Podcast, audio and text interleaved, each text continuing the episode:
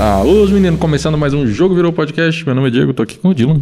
Aúba. E também com a Malu. Olá. Tudo Eu bem, ia Maria? falar boa noite, não sei Maria- que horas que é. Maria Tanto faz o Luísa. horário.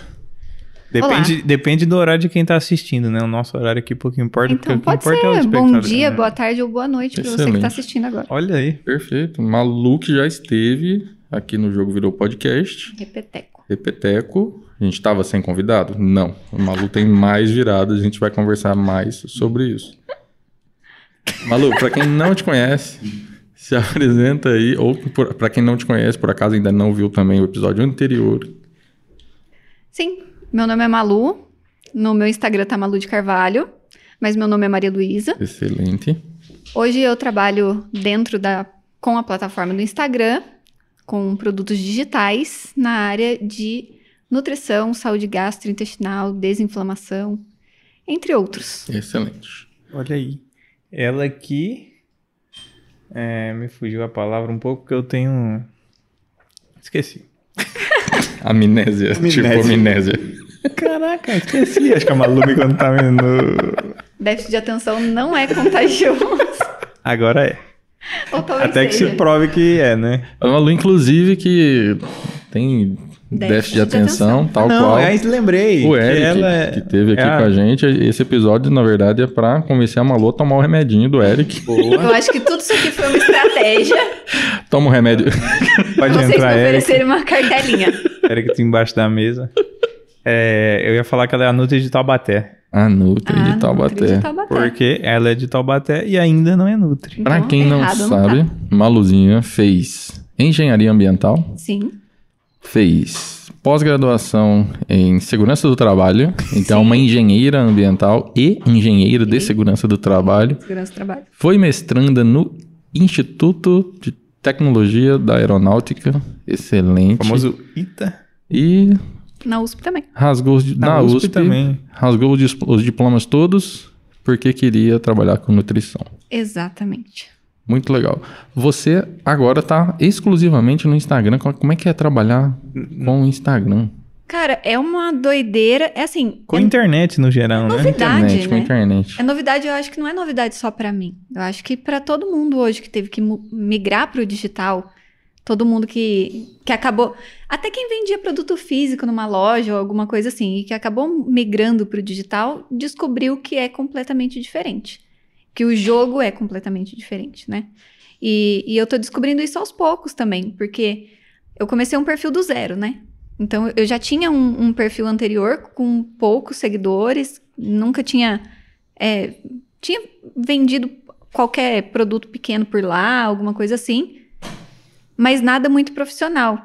E aí, quando eu decidi fazer algo profissional, aí comecei um Instagram do zero de novo, que foi em março desse ano, eu acho.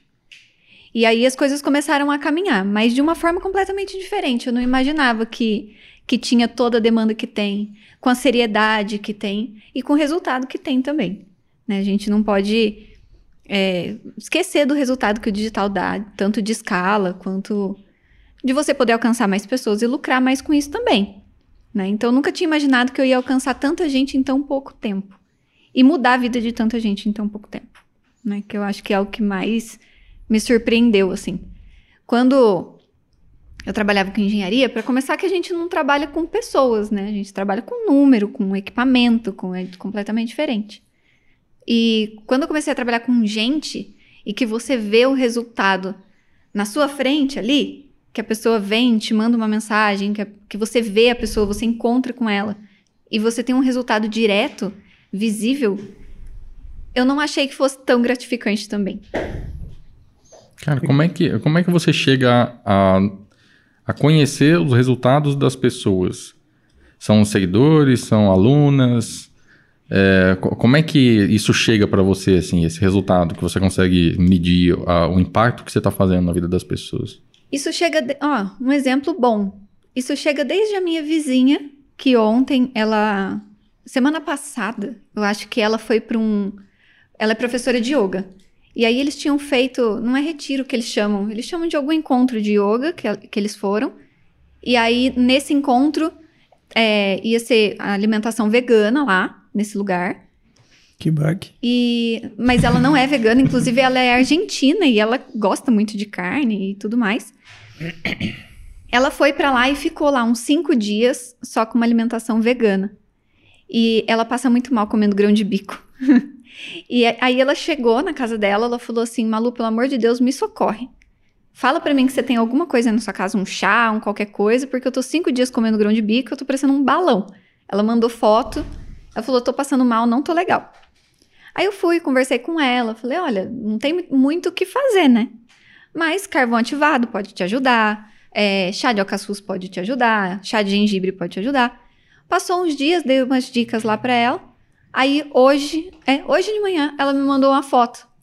Daí com a barriga de novo, belezinha, assim, sentada, estendida, sem estar estufada, ela falou assim: Malu, eu nunca imaginei que com alguma coisa que você fosse me falar assim, que eu ia ficar tão bem em tão pouco tempo. E ela, olha, já descobri que tal alimento não me faz bem, que no caso dela é o grão de bico, né? Ela falou assim: olha, eu tomar vinho, comer carne, comer pastel, eu não passei tão mal quanto é, comer o grão de bico lá por cinco dias, né? Que teoricamente seria uma alimentação saudável. Sim. O grão de bico, né? É. E aí isso depende muito de quem é quem, né? Porque algumas pessoas não vão tolerar. Mas falando dessa de você medir resultado, então vai desde uma vizinha sua que por favor, me socorre, me fala um chá para eu tomar. Até uma aluna sua que fala assim: olha, é, eu tinha hemorragia todas as vezes que eu menstruava. E depois de 30 dias, porque meu produto hoje é o PD30. PD30 é o Programa de Desinflamação em 30 Dias. Lá dentro, que não é um curso, lá dentro é um programa, então elas têm as atividades para elas fazerem e tal. Tem aula também, teórica, mas a pegada é a atividade, né? Ela falou: olha, depois de 30 dias, a minha menstruação primeira que já veio, eu já não tive mais hemorragia. Eu não tive mais aquela cólica horrorosa que eu tive. Então, são coisas que a gente vê de resultado muito básico, muito simples, de ah, eu tô com gases, até pessoas que estavam sofrendo com alguma doença, com algum sintoma, e que você vê resultado. A mesma coisa com seguidor, não só com aluno. Seguidor é direto. Nossa, com seguidor é todo dia alguém manda alguma coisa na caixinha de pergunta, no inbox, falando que colocou alguma coisa em prática, que se identificou de alguma forma e que melhorou bastante em alguma área. Massa. E é legal isso, né? Porque antigamente a pessoa para poder ajudar alguém ou ela ia se esperar se formar, né, para poder uhum. atuar de fato e ter o impacto ali, ou no máximo ia ajudar a vizinha, que é um dos exemplos que você falou. E agora você é no começo, porque você está no começo ainda, né? Da graduação, sim. Agora eu tô no quarto semestre. Tô na metade. No, na é, exata é, metade. Legal. E na metade você já consegue gerar resultado para a galera, coisa que você não, não podia. Imagino que ainda na época que você fazia engenharia, se fosse hoje, já não dava para você fazer isso. Não, não dava. É. E, e tem isso também, né? Tem a, a possibilidade que o, que o digital te fornece de você alcançar pessoas não só a sua vizinha, né? De você alcançar gente. Eu abro live e aí eu costumo perguntar para as pessoas, né? Ah, quem tá aqui? De, de onde que é? Ah, eu tô na França. Eu tô no Acre. Ah, eu tô no Rio Grande do Sul. Eu tô. É gente de, de todos os lugares, assim. Isso é muito legal de ver. Você fala assim, nossa, sério mesmo que eu tô. Da última vez, tinham algumas pessoas me acompanhando da França. E não, elas não se conheciam, mas eram algumas pessoas da França. Eu falei, gente, que legal, cara. Eu tô na França conversando com essas pessoas. Nossa. Né? É muito massa isso. É legal ter essa essa noção do impacto que a gente causa. estava falando que a engenharia não tem disso. E eu sempre tento eu tento ver dessa forma na atuação na engenharia assim. Uhum. Tipo, pô, beleza, a gente aprovou um projeto. Ah, grande coisa, né? Aprovou um projeto, beleza. Você foi lá, elaborou, apresentou, avaliaram, pediram correção, revisão, pá, fechou, fechou, beleza. Mas, cara, isso, tipo, representa uma empresa que vai é, ampliar ou que vai iniciar a operação. Uhum. Essa empresa vai gerar emprego no local que ela tá. Então, tipo, eu, eu sempre tenho isso assim também. Tentar ver pelo lado do impacto social que está tendo o resultado, sabe, do, do, negócio. Do ser humano que está do outro lado. Exatamente. Ali, tá com ele, né? É, assim como às vezes vai trabalhar em, em, município que é um pouco menor, não tem infraestrutura, e aí você chega, consegue resolver alguns problemas, melhora a qualidade de vida. Cara, eu sempre, eu sempre olho por esse lado. Uhum. Senão desanima mesmo. É, Ficar porque só o na ser humano é técnica, né? social, né? O Exatamente. ser humano é social. Então, eu acho assim. Eu não sei se eu admiro ou se eu só acho interessante ver aquele tipo de pessoa que ela não tá nem aí do trabalho interpessoal com outro ser humano. Ela tá tudo bem, ela ali com o computador dela e tal. Eu acho legal quem trabalha assim. Eu já, já convivi com algumas pessoas que. Eu não acho. Assim, então, eu falei, acho legal, mas não sei Mas, se eu acho tipo, legal ou se eu, é se eu fico é a coisa intrigada dela, com né? aquilo lá, sabe? Eu falo assim, nossa, mas ela consegue viver assim? Ela produz assim, eu- tá tudo bem pra ela desse jeito, sem contato humano, né? Que é uma das coisas que eu acho que eu sinto falta.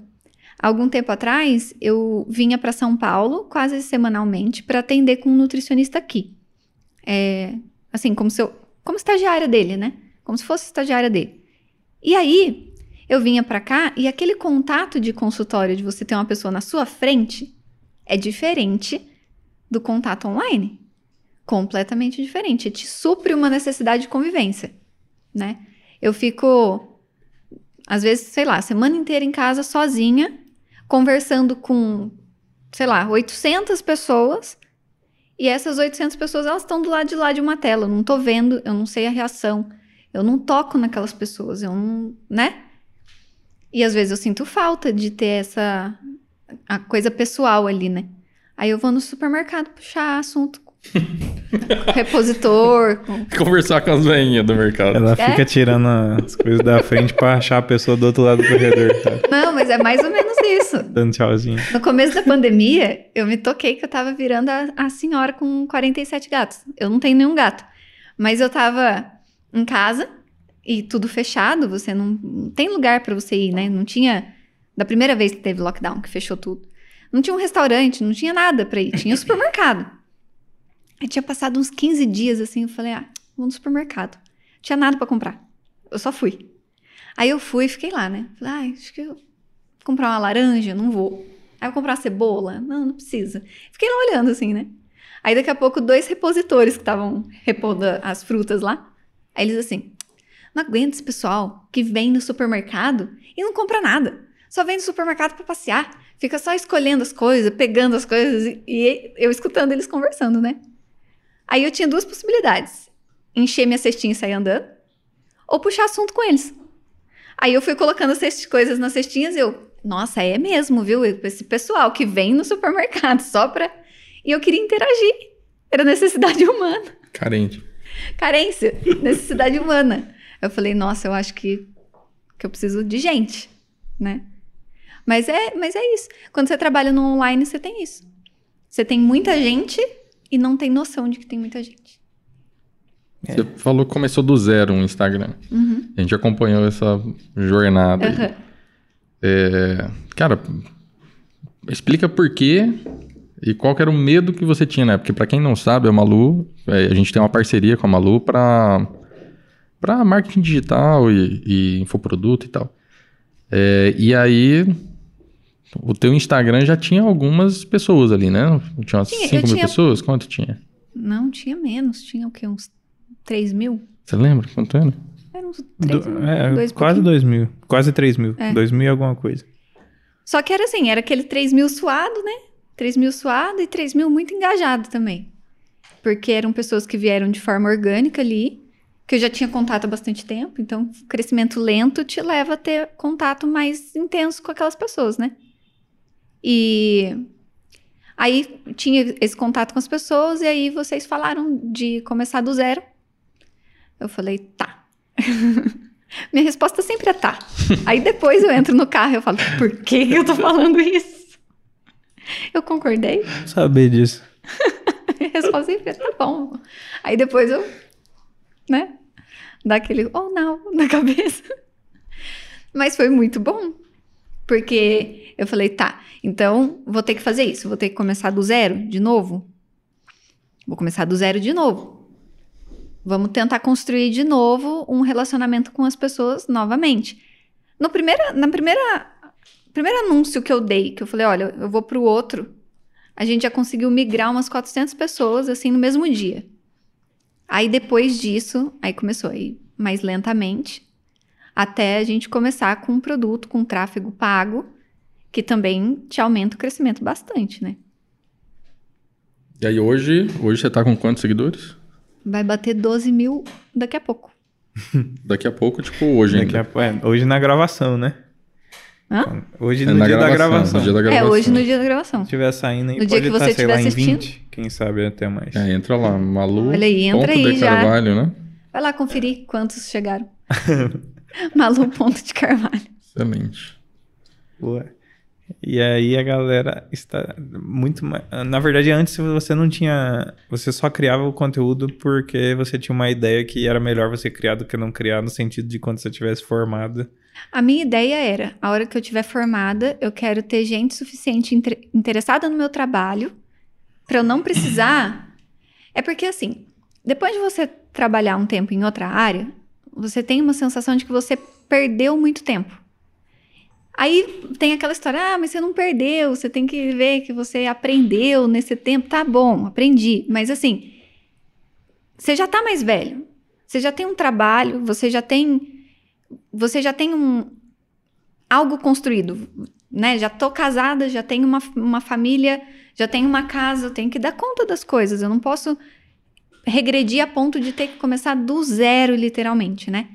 Então, quando eu comecei a produzir para o Instagram, eu pensava assim: bom, daqui a quatro anos, quando eu estiver formada, eu vou ter quatro anos de conteúdo aqui, quatro anos de gente se interessando pelo meu trabalho, e vou ter pessoas querendo se consultar. Se consertar, né? consertar. Consertar. Se consertar. se Boa. consultar comigo, certo?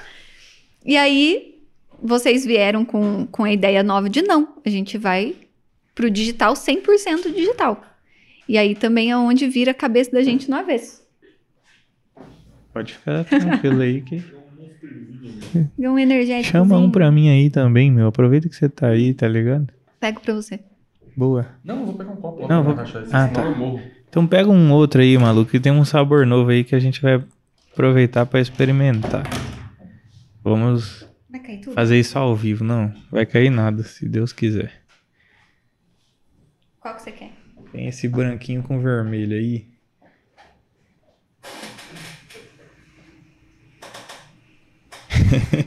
Esse que é de Boa pergunta, vamos na sorte. Pacific Punch. Mas não falo do que, que é. É um punho pacífico, né? É um soco pacífico. Vamos ver se dá certo. um soco pacífico, excelente. Isso aqui é inflamatório, Malu? Ah, um Aproveita pouquinho, aí pra. Pode guardar esse aqui. Vamos testar esse novo aqui. Eu chamei o, o teste canvas aqui do, né? Eu gosto do de energético. ver. Eu gosto de ver assim. Vamos, Ah, vamos ao vivo aqui pra gente? Aula de. falar se o, o Monster de é inflamatório ou não. Independente da sua hoje- resposta, eu vou continuar tomando, tá ok? Não, então. Olha depois. Independente da minha resposta. Tô brincando. Mas é verdade. Mas é verdade. É, mas assim, qual que é a, a Tá. base de um energético? É cafeína e taurina, normalmente. Né? Fora isso, o resto é pra encher linguiça. Então tá escrito aqui assim. Dinheiro infinito. Saúde pra todo mundo. Ah, eu vou brindar com café, pode ser? É, mas daqui a pouco tem o brinde oficial, né? Higiene É. infinita, saúde, pra todo mundo. todo mundo. Como é que é? Então, aí você olha aqui, né? Você tem vitamina B3, B5, B6, ah, tá. Nada disso interessa porque isso aqui é quantidade irrisória. Então, o que que tem? Tem água, tem açúcar, tem a Pô, taurina e a cafeína. Açúcar não, velho. Pura, amigo. Não é Ih, zero não é pura. zero. E aí depois aromatizantes, acidulantes, edulcorantes, Fudeu. conservantes e todos aqueles outros. Esse, esse tem açúcar também? Tem, mas é menos. Não, esse tem também. É o segundo, xarope de glicose. Pura, todo mundo quer me fuder, amigo. Pega um zero ali, tem um zero ali. Toma água, foda-se. Ô, Diego, Pega um zero eu não ali. vou tomar cerveja, porque... Mas eu vou tomar esse. Você quer aquele zero? Tem consulta com o Leandrão amanhã, os caras querem me ferrar, amigo. Não, Ele não vai medir Não, tá de boa, deixa insulina. quieto, deixa quieto. Quer, eu pego. Não, não, tá de boa. A gente não tá Essa é preocupado com consulta de amanhã. O cara quer performar, a gente vai ter que fazer choque d'água, tá Tô ligado? fudido. Esse aí quase não tem, é Tô pouquinho. de boa, obrigado. Vai ter que afundar o Diego na banheira de água Tem e que sal. fazer agora que eu aprendi o, o REC.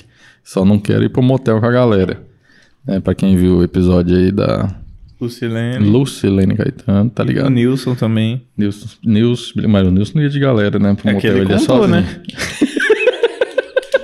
Salve, Nilson. Fica muito mais legal aqui ele falar que foi sozinho, né? É verdade. etc. Quase morreu, né? História de É, superação. aham. Ele Mas quase morreu bem. sozinho? Ele foi desidratar sozinho. Foi. Meu Deus, que perigo. É perigo. E aí, deu ruim? Quase. Você não Tá quer vivo, ser, né? Senão no final deu tudo quer ser certo. nutri de atletas, não, maluco? Não quero, Ensinar o choque d'água pra galera. Não. não quero. Cara, vai Nutricionista esportivo, ele precisa ser muito... Ah, ele precisa calcular muita coisa. Precisa ficar muito de babado paciente. Eu acho que eu não tenho vocação pra isso, não. Boa. E também não dá pro cara ficar desinflamado, né? Você, você falou isso ainda. É difícil. Não dá pro cara ser, é, ele ser um atleta de alta performance e ser desinflamado? Não dá? Não dá. Por quê? Você tem toda uma degradação proteica, a força, né? Depende do atleta também, né? A gente tá falando de um atleta do quê? De bocha, né? Uma coisa. Um atleta de fisiculturismo é outra. Então ele tem hormônios o tempo todo ali, exógenos entrando o tempo todo. Ele tem uma alimentação que não é muito variada, né? Por mais que você tenha suplementação, igual eu vi a preparação do qual que é o nome? Tem o Cariani e tem o Júlio. Balestrinho. Balestrin. Pô, o cara comia tilápia e arroz, sei lá quantos meses, entendeu? Qual que é o impacto que isso faz na saúde dele, né? Porque de macronutriente ele tá tendo aporte. A ideia era dar carbo e proteína para ele. Ok. De micronutriente ele tava fazendo o quê? Suplementando? Tá, mas qual a garantia que ele tava suplementando tudo aquilo que era realmente necessário? Sabe, é muito difícil. Fora todos os outros estresses, o próprio exercício físico, quando em demasia, ele é um estresse para o corpo, portanto, inflamatório. Você tem a liberação de cortisol, o cara que é atleta libera muito mais, né? Então você tem trocentos fatores ali dentro que são inflamatórios para um atleta. Eu não consigo nem imaginar como é que deve ser o intestino de um fisiculturista, né? Que deve ser. Eu já vi o Cariani algumas vezes falando sobre isso e falando que é tudo errado mesmo. E paciência, bola para frente, porque é o esporte dele, é a profissão dele. E ele vai arcar com as consequências daquilo que ele Mas escolheu. por que, que o intestino fica zoado? Você tem uma demanda de proteína muito grande e uma degradação também da, da parede intestinal muito grande por conta do estresse. Quando eu falo estresse, eu não tô falando de estresse psicológico, sabe? Falar, ah, eu tô muito estressado. Não é isso que eu tô falando. É estresse em todos os sentidos da palavra. Então, quando um material ele vai sofrer um estresse, ele vai até um certo ponto até ele se romper, né? Então, você causa alguma ação nele até ele deformar. Isso é um estresse físico. A gente pode ter um estresse químico, um estresse químico, por exemplo, por um excesso de, de hormônios, pode ser. Pode ser um estresse químico por excesso de produto alimentar. Pode ser um estresse químico por contaminação por alguma coisa, contaminação por alumínio, contaminação por chumbo, por algum tipo de metal pesado, por qualquer coisa. A gente pode ter um estresse biológico da própria micro- microbiota sendo alterada por baixa quantidade de fibra, baixa quantidade de nutrientes, tudo isso causando estresses o tempo todo. Se a origem imu- imunológica dos- de todos os seres humanos está dentro do intestino, um intestino com uma permeabilidade aumentada por conta de excesso de estresse tem a infiltração de várias outras proteínas ali. Não quero deixar muito técnico, mas assim, Hum? você tem uma ação imunológica acontecendo de forma forçada 24 por 7. Isso gera inflamação sistêmica, né? Então, quando a gente fala de um atleta, a gente precisa entender que ele tem estresses de todos os lados, psicológicos, físicos, químicos, biológicos, né? Então, a gente um, um nutricionista que trabalha com um atleta, ele vai precisar escolher se ele quer dar performance, rendimento, ou se ele quer dar saúde.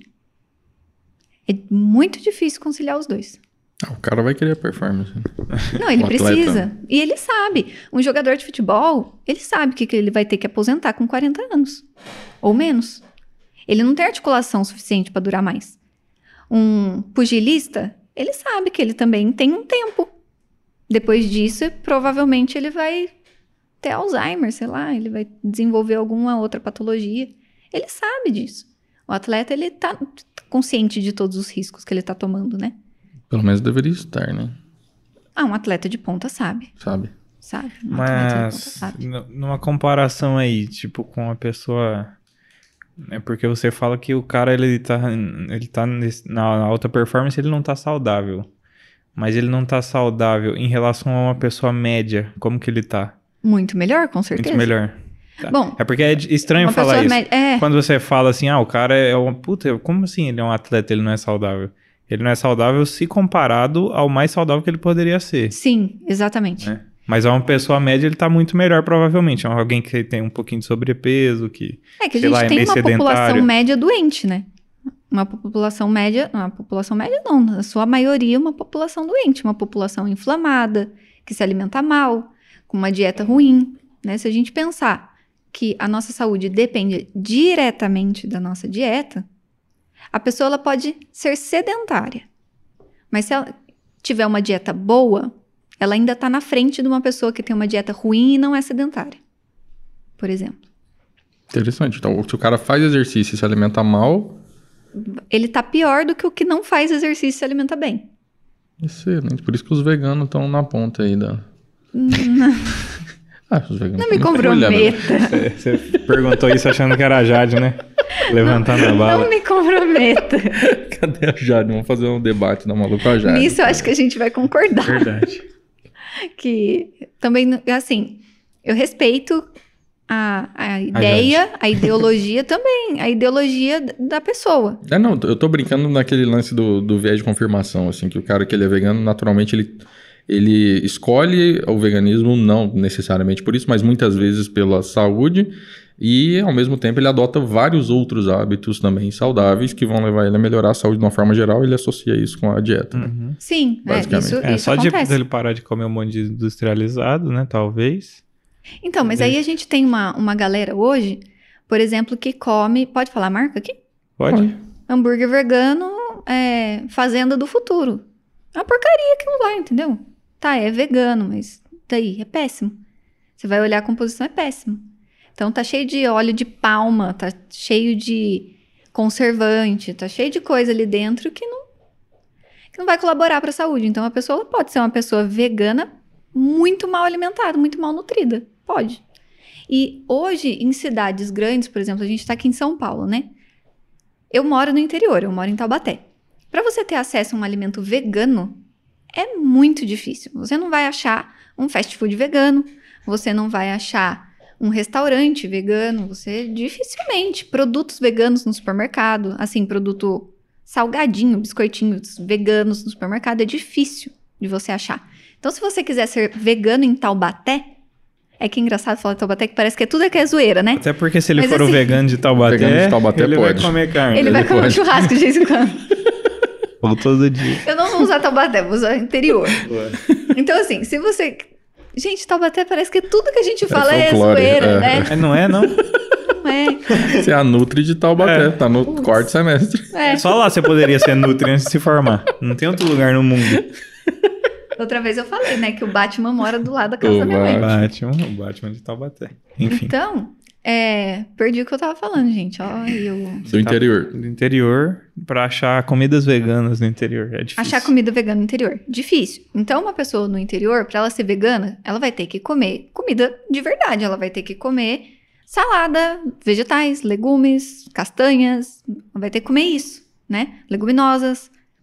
Uma pessoa em São Paulo, então a probabilidade da pessoa lá no interior ser um vegano saudável é muito maior do que uma pessoa numa cidade grande que ela abre o iFood e aí ela pede um fast food vegano tão ruim quanto o fast food não vegano.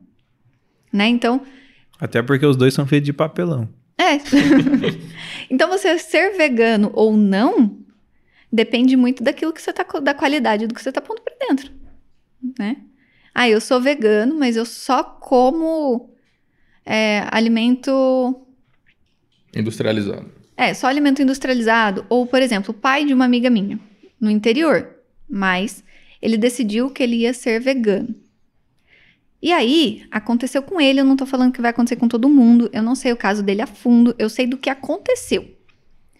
Ele ficou intoxicado por agrotóxico porque ele não variava o que ele comia. Então, como ele comia alimentos é, de origem vegetal com muito agrotóxico, ele teve intoxicação. Ele ficou, acho que uns 40 dias internado, teve que ser entubado tudo mais. Meu Deus. Então, tipo, ele comia sempre da mesma marca, as mesmas coisas, provavelmente. Então, eu acho que ele sempre comia as mesmas coisas e talvez a carga de, de agrotóxico do que ele gostava, digamos que ele gostava muito de comer tomate, pimentão e morango, que a gente sabe que pega muito Ah, agrotóxico dentro né, do alimento. Vamos dizer que ele, sei lá, baseava a maior parte da dieta de- dele nisso, não tô falando que era. Mas suponhamos que fosse. Ele estava se intoxicando com a quantidade de agrotóxico que tinha ali, entendeu? Então, quando eu falo dentro do PD30 lá, para desinflamar, para inflamar com segurança, é levando em consideração o que a gente não vive no mundo cor-de-rosa. Entendeu? Tá, você quer ser vegano? Beleza, mas dá para você ser vegano? Saudável? Então você tem acesso à suplementação, você pode pagar por ela, porque você vai precisar suplementar. Você não vai achar B12 na- no alface, você vai precisar comer carne ou, você- ou ovos, né? Então, ah, eu sou vegano, não como nem carne nem ovos. Você vai ter que suplementar. Você pode suplementar? Se você tiver uma hipocloridria, um estômago pouco ácido, que era o seu caso, você pode pagar por uma betaína, uma pepsina, para você poder aumentar a, a acidez do seu estômago para você conseguir absorver essa B12? Você pode dar conta dessa suplementação? Se você é vegano e você quer hipertrofiar, você pode dar conta de bancar uma proteína vegana porque é caro pra cacete? Então, tá, eu quero ser vegano e quero ser saudável. Dá pra você ser? Então, vamos desinflamar o máximo que a gente pode, porque, ah, eu quero ser. Então tá, a gente vai desinflamar o máximo que a gente pode, levando em consideração que inflamação não é só comida, a gente tem diversos fatores, como atividade física, como o próprio estresse mental, como sono, ciclo circadiano, eh, quantidade de gordura corporal, porcentagem de gordura corporal. A gente tem contato com tóxicos, com toxinas. Você fuma, você bebe, você eh, trabalha numa empresa e você leva marmita de plástico e esquenta no micro-ondas todos os dias. Então, tudo isso são fatores inflamatórios, pró-inflamatórios, né? Então, já perdi de novo o que eu tava falando. Ser vegano e saudável. Inflamação. Inflamação. Exatamente. Então, o que, que a gente pode fazer já que você quer ser vegano? E você vai, sei lá, consumir uma quantidade absurda de agrotóxico, porque você só vai consumir das mesmas fontes. Como que a gente pode fazer para você não se lascar de vez, né? Tem que fazer isso. Por isso que a individualidade é tão importante. Você falasse para mim assim, ah, a Jade ela é carnívora. Dá para ela não ser uma pessoa inflamada? Da minha perspectiva, não dá. Assim como pro vegano não dá. A não ser que você use todas as. tudo aquilo que hoje a, a ciência pode te dar, né? Então, se ela pode suplementar todos os micronutrientes que ela não vai achar na carne, beleza. Ela vai conseguir fazer isso de forma ótima. Ela consegue fazer exames com frequência, quando eu falo frequência, é assim, mensal, trimestral no máximo, ela consegue fazer?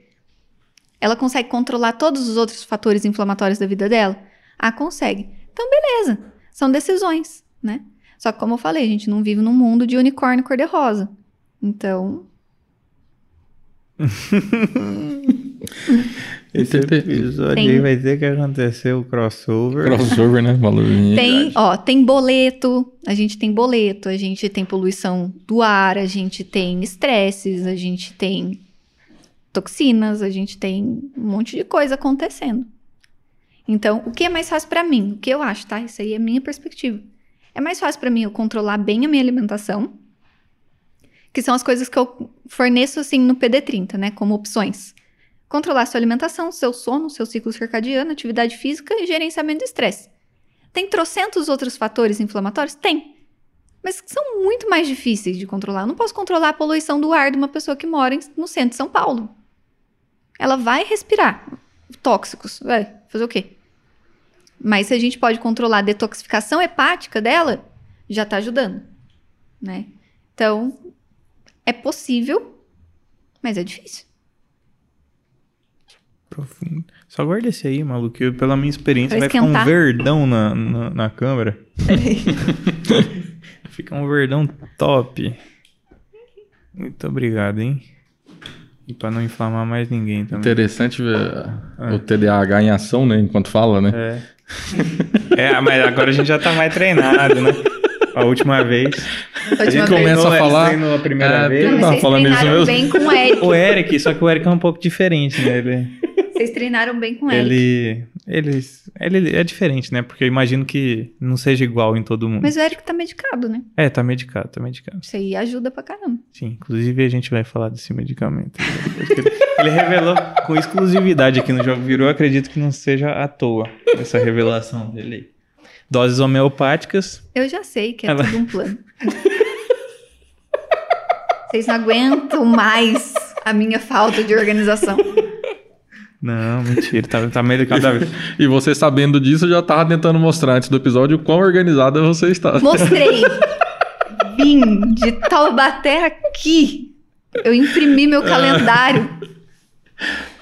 Mas, eu- cara, não. E eu, cheguei à conclusão que não funcionou, porque eu não olhei nele. Eu só mostrei pra vocês. Tá tudo atrasado, tá ligado? Mostrei. Aí eu tô bem. Eu mostrei muito empolgado. Eu fui Não ver, tava tudo errado. Tudo fudido as Não olhei, dobrei e eu não sei o que, que tem pra fazer hoje. Baque, Hoje hein? tem podcast pra gravar. Então é isso aí mesmo. É isso aí. Mas o tema do, do, do post do dia eu não sei. Ah, não, Qual era? já você vê. Na hora você vê, né? Vai dar tudo certo. Qualquer coisa o Dylan manda mensagem pra mim. Não, manda. E aí já fez. É tipo assistente pessoal. E vai já.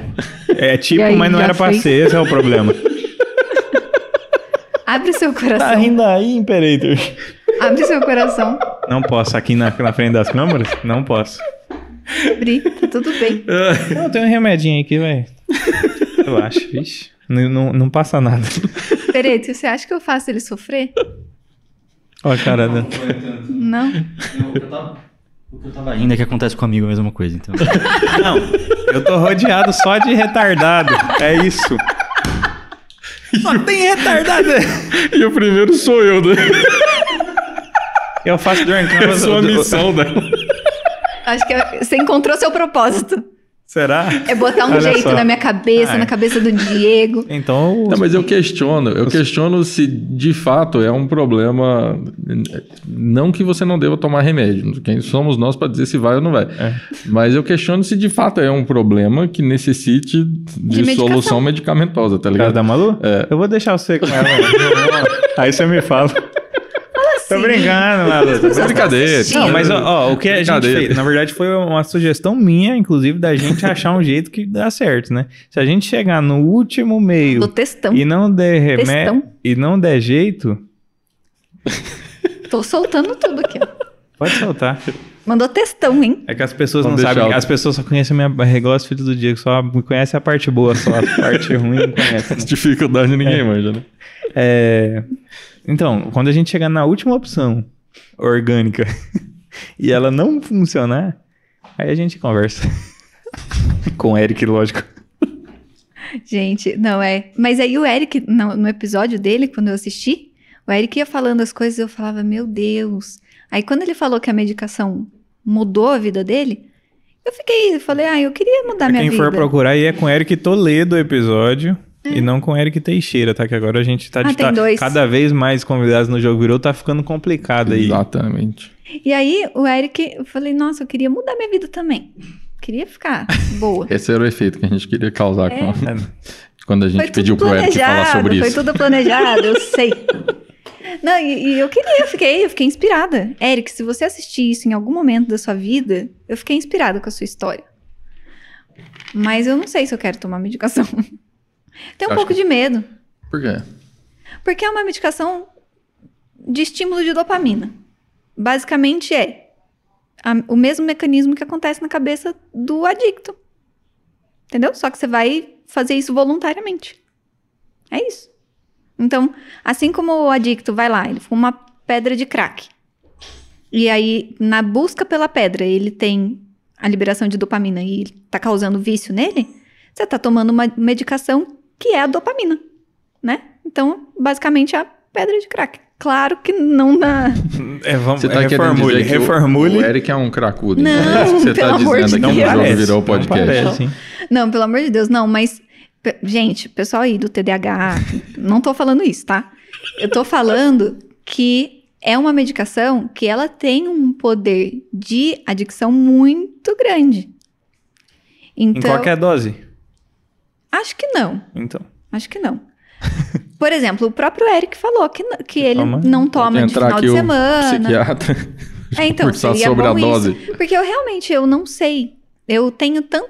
é, hoje eu não tenho mais preconceito, mas eu tive tanto preconceito com isso que eu nunca fui atrás. Então eu gosto tanto de ir a fundo, de estudar tanta coisa, e disso eu nunca fui atrás. Nunca nem quis saber. Hashtag medo. É, porque eu falava, tá, e se eu achar que é interessante? Né? O problema de você sair da ignorância é essa, né? É. Eu gostava quando eu não sabia de nada. É. Eu falei, tá, e aí, a partir do momento que eu Comia souber que é legal mesmo, eu vou querer.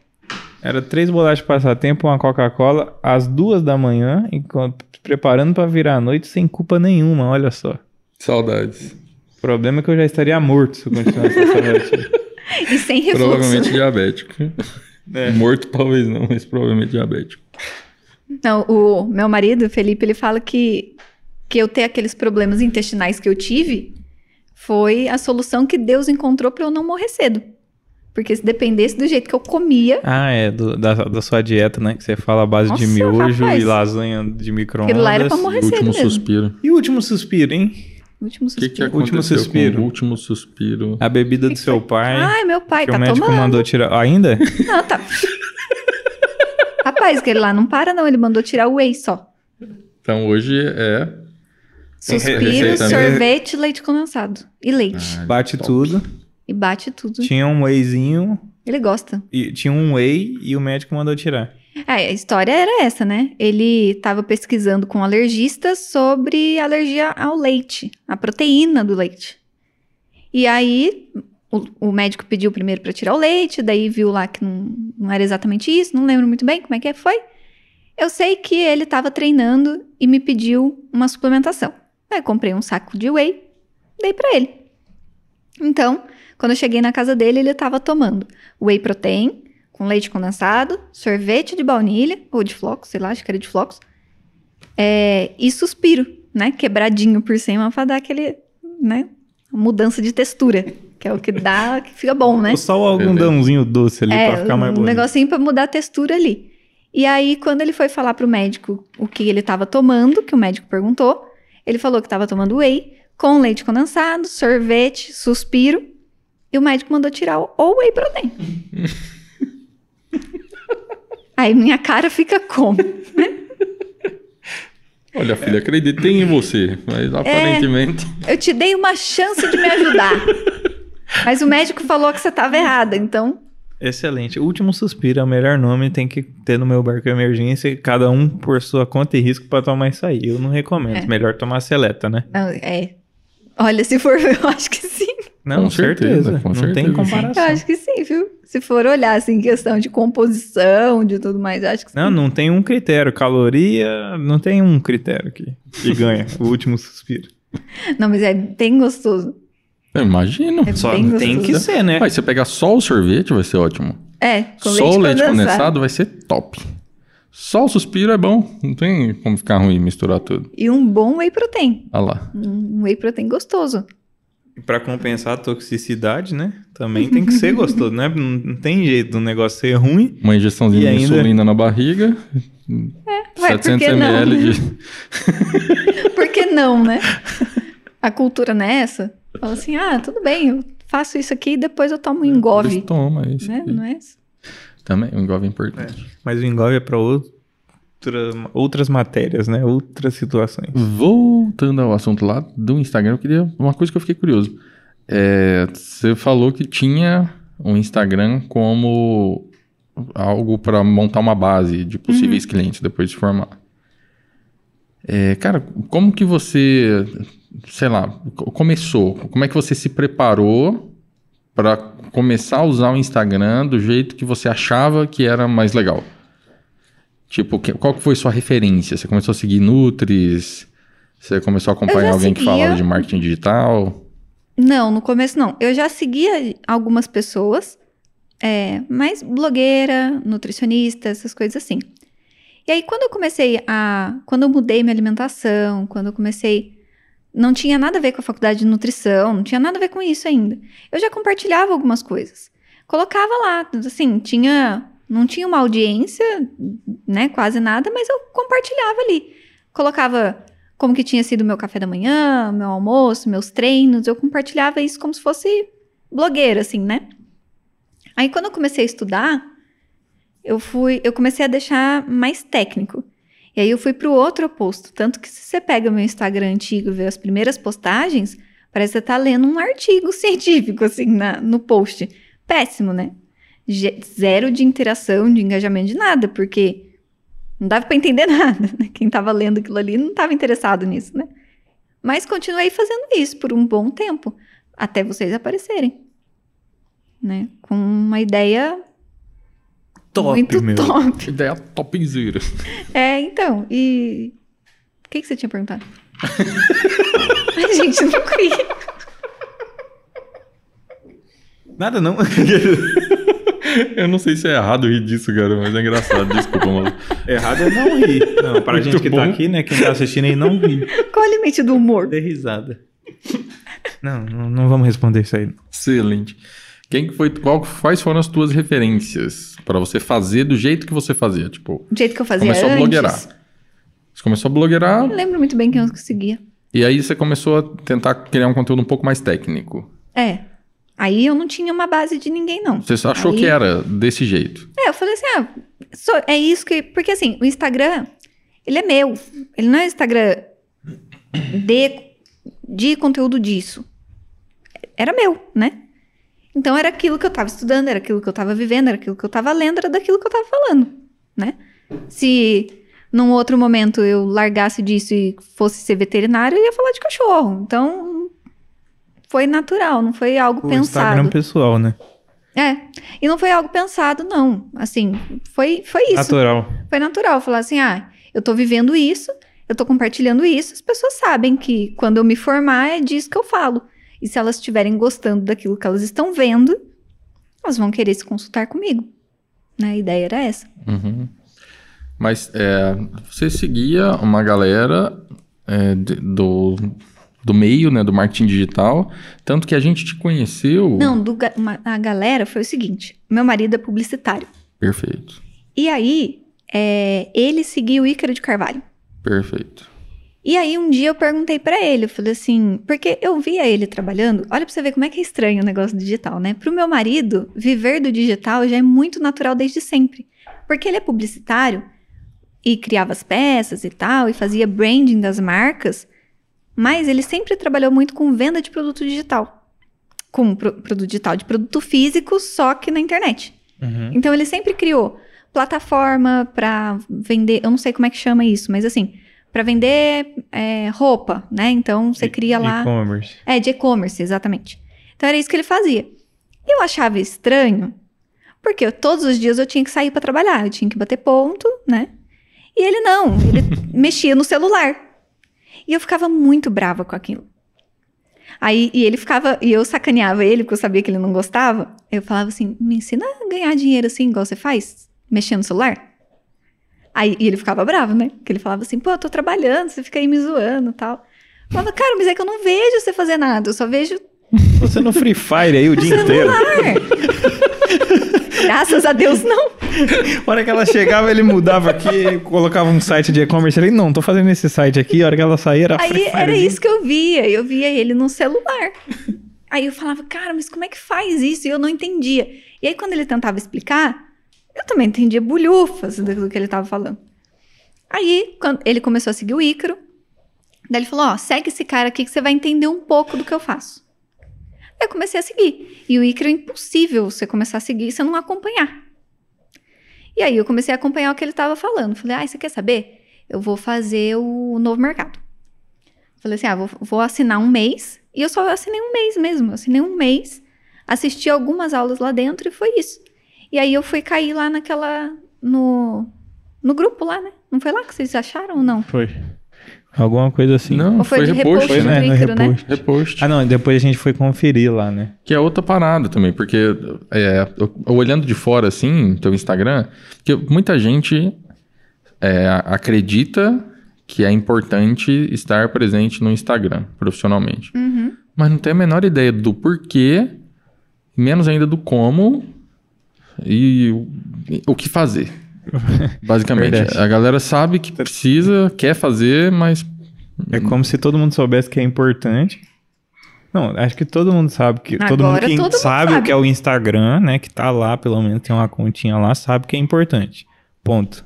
É, então, mas para aí. Porque aí o que, que vai fazer? Ah, tem uma prima minha que sabe usar o Photoshop e ela faz uma arte. Nem o por- Photoshop, né? Faz no celular mesmo. Sei lá, faz Canva, arte né? e eu posto uma vez por semana no meu Instagram. E aí eu tô presente online. Você vai ver, não faz nenhum tá. sentido. Tipo, é uma merda. Não tá. né? Fazia, né? Faz Quando, muito é o Insta- advogado, quando lançou médico. o Instagram, talvez fizesse. Pega advogado, cara, um perfil dourado e preto, a, a- tipo, né, aquela coisa mais, né? é, um perfilzinho com a, com a marquinha lá preta e dourada ou prata e tal, e aí umas mesas assim, bonita de, de escritório com uns livros em cima e uma frase, não sei. Isso não é estar presente online, cara, isso não faz nenhum sentido, na verdade, né? Então, e eu não, eu não tinha essa noção, racionalmente falando, não tinha essa noção. Eu só fazia o que eu tava vendo as pessoas fazendo. Né? Eu não tinha, eu não sabia que eu nunca postei uma imagem e só. Eu nunca coloquei os benefícios da beterraba no meu Instagram. Porque eu achava inútil. Quem que se interessa pelos benefícios da beterraba? As pessoas se interessam de saber, sei lá, na época que eu postava, né? O que, que era o treino que eu tava fazendo? Ou por que, que eu tava comendo aquele café da manhã específico? Por que, que tinha dia que eu fazia jejum? Aí eu falava de jejum. Tinha gente que perguntava assim: Ué, mas tem dia que você come tapioca com manteiga de manhã. Assim, né? Não tem como ser mais um índice glicêmico mais alto que isso. Ai. o índice glicêmico mais alto que isso, né? E aí as pessoas, ah, por que, que tem dia que você come isso tem dia que você fica de jejum de 20 horas? Aí eu explicava isso. E era natural. Eu não sabia. Eu não tinha o conceito por trás da coisa. Aí depois, quando eu fiz o novo mercado, assisti pouquíssimas aulas, não dá nem pra eu falar assim que eu tive uma perspectiva do que foi, mas continuei acompanhando o Ícaro. Aí a gente começa a ver outras pessoas que trabalham com isso. Aí uma coisa vai levando a outra, né? Então você vê o Ícaro, aí o Ícaro fala da Lara, aí você segue a Lara, daí eu falava assim, e na época a Lara ainda não falava tanto de negócios, a Lara ainda falava um pouco mais de nutrição. Aí eu falava, pô, legal essa mulher aqui. Aí a Lara vira. aí a Lara vira e fala do do Ítalo, aí o Ítalo fala do Arno, aí você segue o Arno, sabe? Vai você vai montando uma rede, vai entendendo mais ou menos como é que funciona, né? Sempre com um pouquinho de cada um. E foi assim, foi muito instintivo, na verdade, pra mim. Até, inclusive, os reposts, porque repost é uma, é uma técnica para crescimento de perfil. Então, eu não sabia que era uma técnica de crescimento de perfil. Você fazia Eu- porque você viu os outros fazendo. Eu via que ele postava as ou pessoas você lá. postar. Ah, não entendi. Era, falava não- assim, não era estratégico, então. Não, eu falava assim, ah, que legal, olha lá, ele postou. Então, ah, a gente caiu no golpe, também. então. Eles caíram no golpe. Mas pensa pelo lado bom, é intrínseco a mim. Não, é. É natural. É natural. Eu não sabia. Mas foi interessante porque aí eu descobri como é que meu marido ganhava dinheiro no celular. Eu vi que é difícil. É, é, tem essa aí também, né? Eu vi que é difícil. E aí, o teu. Beleza, a- a- o objetivo de estar presente online para ter algum reconhecimento, autoridade, para quando se formar, ele passou a ser um outro objetivo, que agora, é, no perfil novo, com o suporte nosso, com algumas ideias e tal, é transformar o seu conhecimento em empacotar isso e transformar isso num produto que já pode, a partir de agora, começar a levar resultado para as pessoas. Sim, o, o PD30, eu falo, gente, ele foi. Vocês viveram isso, ele surgiu de vocês também. De um Dorn Canvas. Drunk Canvas. Foi? Com certeza. Inclusive, daqui a pouco a gente Daqui a fala pouco a gente fala disso. Porque o PD30 ele foi algo que também foi surgindo de forma natural. A gente não acordou um dia e falou assim, ah, vamos fazer isso daqui. A gente foi estruturando aos poucos, né? Vendo a demanda e, e vendo como que a gente podia suprir cada demanda dessa. E, e aí surgiu o PD30, que é um programa bem completo. Como é que você vê isso? A diferença dos- do teu objetivo Ah, era sei essa a lá, oito meses atrás, É o objetivo inicial Menos. que você tinha versus. seis, sete meses atrás, com o objetivo de hoje, do teu perfil do Instagram, assim. Então, o objetivo é 100% outro, né? Ele mudou, mudou completamente. Claro, eu tenho vontade de atender em consultório. Eu tenho vontade de fazer isso, mas hoje não é. Posso atender hoje no consultório? Não. Então, o que, que eu- hoje eu posso fazer? É o, o PD30? É produto online? Então, vai ser o, po- o produto online. É isso que vai me agregar senso de propósito também? Porque é, para mim é importante. Tem gente que não, tem gente que só né? Deixa eu. Qual que é o meu senso de propósito? Dinheiro, né? Pra mim, não. Tem dinheiro e tem várias outras coisas também. Tem valores que eu não consigo negociar. Então, não é que eu não consigo, é que eu não vou, né? Então, tem coisas é, que hoje mu- mudaram de, de objetivo, mas precisam cumprir alguns elementos que eu tenho intrínsecos a mim. Assim, esses valores aqui eu não negocio, esse tipo de, de senso de propósito eu não negocio. Que foi até o que a gente conversou da, das últimas vezes, né? Falava, não, esse tipo de coisa aqui eu não quero mexer com isso. E vocês, beleza, então a gente não vai mexer com isso, né? Então é um produto que a gente consegue levar adiante com o passar do tempo. A gente reformula, a gente melhora, mas o atender no consultório hoje secundário, até porque não tem hoje pra isso, né? Chama. Não, e a meta é que aconteceu alguma coisa ali, Imperator. Ops. Imperator. A câmera cansou, meu. Oh, não. Imperator. Tá Então, nosso aí, propósito.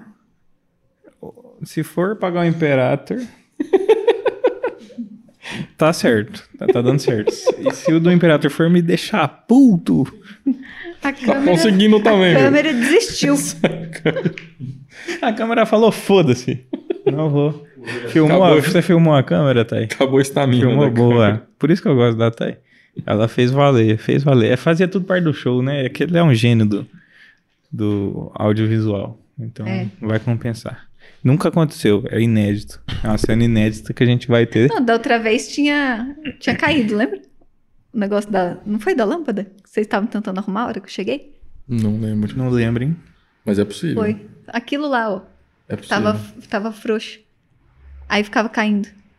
É coisa do Imperator. É, mas ele fez um, um treinamento pélvico aí nesse equipamento aí que agora ele tá. Treinamento de assoalho pélvico. Inclusive, depois você fala pro Felipão assistir o, o episódio do Eric lá. pra- Eu assisti o episódio de vocês, gente. Mas eu, eu- acho que. Então, mas é que às vezes o TDAH deu uma atrapalhada em algumas cenas, é bom você voltar pra. Eu assisti. Você. E eu não sei se eu deveria. Deveria. Até hoje eu não sei se eu deveria. Deveria. É verdade, né? Agora ela olha pra nós e fala sem informações. De uma forma um pouco diferente. Mas... Mas tá tudo bem. Aí, né? É, é o, é o preço de se fazer o podcast, é isso, né? Cada Senão um- a gente vai ter que Inclusive, ficar... o Dylan tá com uns dilemas inéditos. Cada aí. um com o seu plug de fortalecimento, né? Não, não precisa plugar nada, né, meu? Graças a Deus. O, o fortalecimento ele é totalmente natural pro homem. Olha aí que privilégio bom. Um privilégio é, masculino. Cada um com o seu pompoarismo anal, né? Não. Pô, É Tem- verdade, você- porque é isso. É, mas então, não precisa entrar achei nada. Eu, achei que ach- tinha explicado eu pra você eu o que. Eu achei que você tinha entendido e que não precisa entrar nada. Ele é- só acontece naturalmente. Agora a mulher precisa. Não, não vou ia entrar nesse assunto aqui, Excelente. deixar. pra- Eu falei, eu eu, não não sei se eu deveria ter assistido. eu não entendo o suficiente sobre o, o, o assunto pra opinar. É, é muito mais simples do que parece, na verdade. É que como ele é um tabu, parece que tem um segredinho por trás, mas não tem. Não tem. É só, é só fazer a contração, no fim das contas. É. É igual academia. Só que você não precisa de aparelho. Dá pra Mas- você... É igual sabia- os treinamentos do Nathan Forte. é musculação sem aparelho. Esse aparelho com o peso do próprio corpo. Mas você sabia que, que mulheres e homens também, né? Hum. Que fazem muita musculação, muito agachamento, ao invés de ter o fortalecimento do assoalho pélvico, tem o enfraquecimento do assoalho Olha lá. pélvico. Que baque, hein? Que baque. Tem que fazer esse- uma balança aí pra ver o que Então é, compensa é fazer. importante fazer exercícios de fortalecimento de assoalho pélvico. Homens e mulheres que Chama. treinam. Importante. Muito boa informação, Malu. Onde você conseguiu essa informação aí? Com fisioterapeutas. Excelente. Fisioterapeutas pélvicos. Não, é verdade, fisioterapeuta É, pélvico. Sim, é que o Eric fala, né? É. Não, eu, eu dou uma brincada, né? Não, na na verdade a gente é da- do Conselho de Fisioterapia Pélvica. muito bom, muito bom. Uma informação inédita aí. E Só que que a gente tava falando reforçando a importância do assoalho pélvico. Do Eric. É, não. A gente tava falando do Instagram. episódio do Eric. Do TDAH. Do, Agora ah, é não, meu do, TDAH. do- da documentação do podcast que a gente foi pro Eric. E antes disso a câmera caiu. E nesse A momento. câmera você caiu e nós falando- lembramos do exercício do assoalho pélvico Por conta cá. da é câmera que tá frouxa. Mas antes disso, nós falávamos sobre o Instagram. Eu só não lembro exatamente onde que a gente estava. Mas, Mas qualquer coisa, se vocês perderam ela aí, vocês na- podem voltar um pouquinho. é não, eu, eu queria chegar no ponto assim, é de, em algum momento, o, o empacotamento do conhecimento e o, o impacto, a escala que traz o infoproduto, eles meio que subjugam o consultório. Sim. O consultório, ele, ele pode Ele existir... fica secundário. dentro de uma estratégia de, de funil, assim, de, em que alguém que, sei lá, já seja aluna do PD30 e passe por um outro programa avançado, talvez de seis meses, talvez lá na frente um, um acompanhamento pessoal. É, Que é o não, caso que do ele consultório. Ou, secundário. ou ela não se resolve ali também, né? Tipo. Tem coisas é, que não vão ser coi- resolvidas exato, tem dentro uma do coisa PD30. bem específica que precisa, sei lá, de Exame. de etc. E a pessoa quer que seja malu a pessoa. Só que eu tenho uma E consciência já acontece hoje, isso, né? As pessoas já pedem, né? as pessoas já pedem, mas eu não faço porque eu, né, não gosto de processos. Então, a Importante. gente não, não faz esse tipo de coisa. Tanto que dentro do PD30, a gente tem. É, a gente não tem uma prescrição dietética, a gente não tem é, uma, algo individualizado lá dentro. E nem é o objetivo também. Né? A gente não tem um produto é, igual a maioria que a gente vê por aí, que a pessoa segue uma dieta naquela semana, né? Porque isso não funciona. Não funciona. Se funcionasse, as pessoas não estariam chegando no PD30 do jeito que elas estão chegando, procurando algo que seja diferente disso. E dentro do PD30, a minha proposta para as pessoas é: eu vou te mostrar o caminho para você se entender e você entender o que, que é inflamação, aquilo que inflama o teu corpo, como você faz para desinflamar a você mesma. Então, por exemplo, lá para minha vizinha, no começo do vídeo, o que, que inflamava minha vizinha? Vinho, pizza. Não, sabe o que estava inflamando ela? Grão de bico. Então, assim, quer dizer então que a pessoa pode viver de vinho comendo pizza? Não necessariamente, mas tudo isso é explicado lá dentro da plataforma, né? Essa Então, é a hora aqui- que muita gente fica em choque. O quê? Hum, tipo, não pode viver de vinho e pizza. Ou o grão de bico ferrou e o vinho e a pizza tava de boa. né? Então, É verdade. nossa, mas como que pra ela tava de boa tomar vinho, comer pizza e tava ruim comendo grão de bico? Porque o DNA dela é um, o seu é outro. E o do Dylan é um, e o do Diego é outro, e assim por diante. Então ninguém é igual. Então esses são, tipo, conceitos que precedem a dieta. São conceitos que não que... dieta. Não porque a dieta tem outros fins também, tipo, cálculo calórico, né? Uhum. Mas no sentido de da pessoa ser, sei lá, não se sentir mal por comer um alimento, ela precisa saber qual que é o alimento. Senão a dieta vai ser baseada nas calorias Uhum. e vai acabar, continuar fazendo mal à É, não, pessoa. não só isso. Uma, uma das coisas que eu costumo falar assim, é, na caixinha de pergunta isso acontece bastante. A pessoa fala: Ah, Malu, mas eu preciso, eu tenho, sei lá, eu tenho síndrome do intestino irritável e. Não, volta um passo antes, ela tá um passo antes. Malu, eu tenho mudança de frequência nas minhas fezes, eu tenho dores abdominais intensas, a minha vida tá uma bosta, tudo que eu como me estufa, eu passo mal. O que, que pode ser? Aí eu falo pra ela: olha, pode ser desde síndrome do intestino irritável, desbiose, acibo, sei lá, dou possibilidades pra ela. Ela fala assim: tá, e agora? O que, que eu faço? Eu falo: olha, você pode entrar dentro do PD30 e entender tudo sobre isso aqui, e possivelmente você conseguir resolver o seu problema.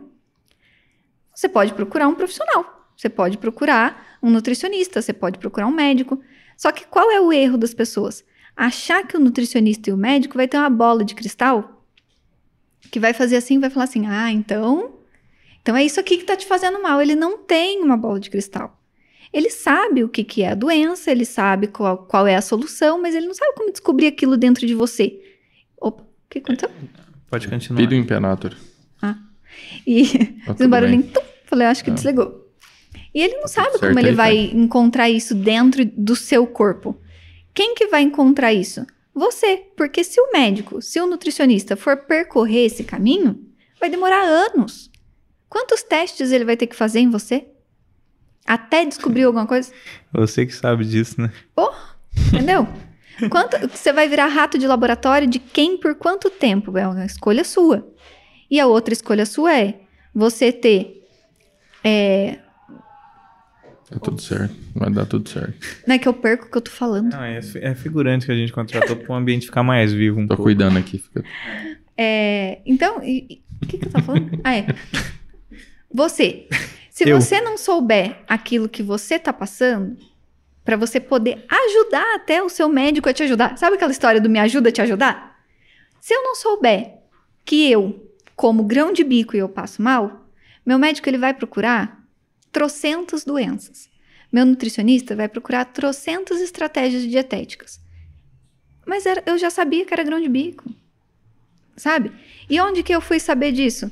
Porque eu entrei dentro de um programa onde a pessoa me explicava tudo que poderia acontecer comigo em todas as hipóteses diferentes e eu mesma identificar no meu próprio corpo. Resolver pela minha própria mão, ter autonomia, ter poder para domínio sobre minha própria saúde. É isso que o PD30 oferece. A pessoa ela ter autonomia para ela entender ela mesma. Muito possivelmente, como a gente vê com 80% das alunas, resolver aquilo lá. E se ela for encontrar um profissional, ela sabe o que passar para ele. Então, na caixinha de pergunta, tem gente que fala assim: ah, é, mas e, aí, o que, que você acha? Eu falo assim: ó, eu acho que pode ser SI, eu acho que pode ser uma desbiose. Eu falei: só que você vai ter que provocar o seu nutricionista. Vai até ele, fala para ele, fala assim: eu acho que eu tenho SI. Aí ele vai falar: por quê? Porque eu tenho sintomas X, Y, Z que coincide muito com SI. Porque se você chegar no seu nutricionista e você falar para ele, ah, eu passo mal, ele não tem uma bola de cristal. Né? Então você já chega Passar com... mal pode ser qualquer coisa. Pode ser qualquer contas. coisa. Então você já chega com, com um caminho mais andado, sabe? Você chega mais para frente. Facilita muito o seu lado. Eu sinto que as pessoas têm um pouco de receio, né? De fazer perguntas ou também de entregar mais informações. E também de contrariar algumas vezes, né? Quem tá ali do outro lado. Por, pra ela ver, sei lá, uma imagem de autoridade ou... É, os aí se- médicos se, sente especialmente. é, medo diminuído. Tipo, a pessoa fala, ah, acho que é isso. Se você acha que não é, geralmente as pessoas não confrontam, não falam... Não. Porque, não e é importante, né? A- a- é, não é só o médico ou o nutricionista que seja é, não conseguir te curar, ele pode te prejudicar, como aconteceu com você, né? Como Uhum. aconteceu com a Jade, como aconteceu Interessante com... como que a gente alguns. faz isso, né, cara? a É, gente não, porque hoje eu sim, não faço É mais. natural, mas eu, eu sei que porque eu já fiz isso. Então, mas você pega, por exemplo... E é meio a Malu, automático, né? Você vai contratar um arquiteto ou uma arquiteta para fazer um projeto da tua casa. Uhum. Você já tem uma noção de como você quer que essa casa fique. Uhum. Ele vai colocar um quarto ali, não sei o que, você fala, "Ah, mas por que, que esse quarto tá aqui? É. Não pode ir assim? Não dá para aumentar? Esse revestimento a gente não pode trocar? Por Por que, que, que com o arquiteto a gente faz isso e o médico manda a gente enfiar remédio até nos toba e a gente fica quieto e... Não, por isso que eu falo que isso é poder. Que loucura, né, e cara? o poder de. Eu não gosto da palavra empoderamento, porque tá muito batido, assim. Mas isso é Mas e talvez então um verdadeiro é empoderamento. poder. É, é poder. Porque assim, quando no- o, vai o arquiteto lá e ele fala assim pra você: a gente vai colocar uma mesa com umas madeirinhas assim, assim, assim na sua sala. Você odeia essa mesa, você não quer. Aí você vai falar: não. Você que tá pagando o arquiteto, você sabe o que você quer, a casa é sua. Você tem poder pra decidir. Agora, quando você não sabe nada, né? Porque tem gente que é assim também, né? Aquela pessoa assim, ah, eu não sei nada, não, não gosto de nada, não sei a diferença de uma mesa de madeira de uma mesa de, né? Não sei a diferença, sei lá, da garapeira para uma para um pinus, né? Ela não sabe, então tanto faz para ela. ela fica na mão do arquiteto. Aí o arquiteto termina a obra, ela paga e detesta o resultado. Quando a gente passa num profissional de saúde e você não tem poder sobre isso, pode terminar a obra e você não gostar do resultado. Como aconteceu comigo. Eu fiz tudo que o médico falou. Terminou, meu corpo estava pior do que estava quando eu cheguei. Minha saúde. Não é pouco pior. Né? Não é pouco pior. Minha saúde estava deteriorada com coisas que eu lido até hoje como consequência daquilo que, que eu fui seguindo de forma cega um profissional que talvez tivesse a boa intenção de me ajudar. Você sentia isso? Que você se sentia é, com medo de dar mais informações? Ou etc? Não. Não, porque você sofria muito, né? Não, não tinha medo, não. Era ignorância mesmo, que eu acho que é a- a- o caso da, maior, da maioria das pessoas. De. Não é medo, é só dela não saber. Ela confia tanto naquela pessoa que tá numa posição de poder que pra que, que ela vai argumentar? O que ele tá falando tá certo. É igual o professor. Você não entende nada de cálculo. Aí o cara põe lá um monte de número, um monte de símbolo esquisito, você não sabe o que, que é. Ele pode estar falando verdades ou mentiras. Você não sabe de- identificar se é verdade ou se é mentira. Você só vai fazer, né? A mesma coisa com o profissional. Eu escutei uma vez a. Qual que é o nome da irmã do Ítalo Marcilli? A minha. Não, essa é a esposa. É, é Mila. Mila Marcilli, ela falou assim que o médico, ele é um técnico do corpo humano. Quando você leva o seu carro num, num mecânico, que é um técnico de mecânica de autos, você leva o carro lá e ele fala assim: Ah, é a rebiboca da parafuseta. Custa 3 mil reais para trocar. Você vai pegar seu carro, você vai levar numa outra opção, numa terceira opção, numa quarta opção, até você se convencer que todo mundo falou que é a rebiboca da parafuseta que custa 3 mil reais, então você vai concordar. Por que, que com médico a gente não faz isso? Você vai lá no cara, minha mãe, minha mãe travou a coluna. Foi na médica. Se liga. Ela tava com dor nas costas. Dor nas costas. Ela não tava morrendo, ela não tava com ebola, ela não tinha nada. Ela estava com dor nas costas. Aí a médica passou pra ela três injeções, que eu não sei do que, que são. Uma, um- uma dose de morfina pra ela tomar de 12 em 12 horas. Boa. E Miozan de, de 8 em 8, de 6 em 6, sei lá. Ela ia dopar minha mãe, tipo, umas, uns 10 dias, assim. Claro que ela não ia sentir dor nas costas. É 10 dias sem voltar a me encher o saco, É, meu. em, coma, em coma não tem como se sentir dor nas costas. Aí a minha mãe, que é minha mãe, ela, ela me escuta, né? Diferente um pouco do meu pai, talvez. Mas a minha mãe, ela falou assim, filha, eu não vou tomar isso daqui porque eu tô com uma dor nas costas. Eu não preciso disso daqui. Nem tá doendo tanto assim. Tá doendo também. tanto assim. não, não tô, eu não rompi a coluna em cinco partes, né? Ela, não, não vou tomar tudo isso. E se ela tomasse, ela ia ter que lidar com todas as consequências daquilo que ela estava tomando. Resultado, ela foi lá no fisioterapeuta, o fisioterapeuta resolveu para ela. Dois dias depois ela estava bem. Não tomou nada, né? Agora, e se ela não tivesse noção disso? Quantas vezes isso acontece com uma pessoa simples, com uma pessoa que não tem informação, com uma pessoa que é um ignorante no sentido real da palavra, de, de não ter conhecimento sobre aquele assunto? Quantas vezes ela vai tomar aquela consequência antes dela questionar? Isso é triste, hein? E não tem muita alternativa, né? É, Conhecimento. é, então, mas a pessoa que é ignorante, sei lá, ela tem uma rotina que ela não tem nem a opção de ir atrás, ou ela não sabe ir atrás, ou se ela ir atrás, ela não vai seguir. Aí entra o meu entendeu? senso de propósito. Que ela não precisa ir atrás, eu vou atrás. Boa. Sou eu que tô lá todo dia fazendo trocentos stories, fazendo conteúdo pra cacete, com vídeo no YouTube, com canal disso, canal daquilo, com PD30, com não sei o quê. Eu tô dando ferramenta. E se ela não chega até mim, a gente tá chegando até elas. Né? Em algum momento ela vai ver minha cara. Que também é um senso de propósito que eu tenho. Fala assim, tá bom, a a pessoa ela não tem acesso, ela não vai poder pagar um médico integrativo que custa 5 mil reais a consulta. Qual é a realidade do brasileiro hoje? Dá para pagar? Não dá. O que, que eu posso oferecer para ela para facilitar o lado dela? Uau, caiu de novo. que, que eu posso fazer pra facilitar o lado dela pra ajudar ela com isso? Mostrou o lado É, fisioterapia. Fisioterapia pélvica com emergência nessa. Eu falei pra você começar a praticar, meu. Mas o engraçado é que ela faz assim, ó. Ela faz assim, ela dá uma ameaçada. Ela fala assim, ó, eu vou. É, mas é, geralmente é Aí assim daqui a que pouco ela acontece. faz assim, fui. Geralmente é assim que acontece. Olha, eu eu queria vou. não saber. Fui. Imperator, quem diria, meu? Quem diria, hein? O cara voltou do Mato Grosso cansado, meu. Tá difícil. Chama o azulzinho aí no, no é, rap. Vamos colocar. Muitos dias de Pantanal. Vamos tacar ali nessa câmera aí. Um combo do xamã, um Cialis com Tadalafila, com... Tem um combão aí, Malu, mas a gente vai te falar no off aqui como é que funciona. Misericórdia. É o combo do xamã o nome. Rapaz, é um coquetel aí. que ele é nada saudável, mas ele garante uma, Quem é uma xamã? noite feliz. Não, depois a gente fala Vamos disso. O Imperator conhece. Mas depois a gente fala disso. O xamã É. é o fenômeno da medicina, meu. Cara, porque a gente tem um amigo chamado ser. Xaná. Então, Xaná, não, É, xamã, xamã. agora ele vai fazer o a, co- a comparação. É Xamã zero aquele ali? Tá aí. É zero.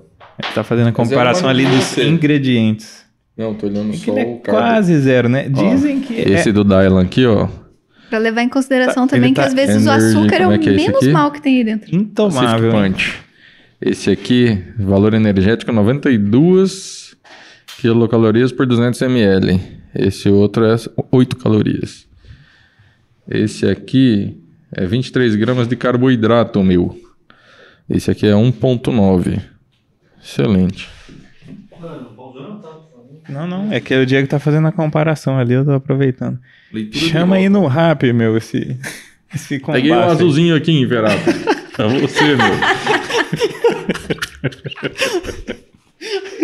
Cuidado só com o coração, hein, na hora de tomar isso aí. que- Agora vai. Ela faz assim, ó. Eu vou. Fui. Esse é uma frustração total, hein? que tristeza, passou do ponto. Tô tentando aqui, não deu.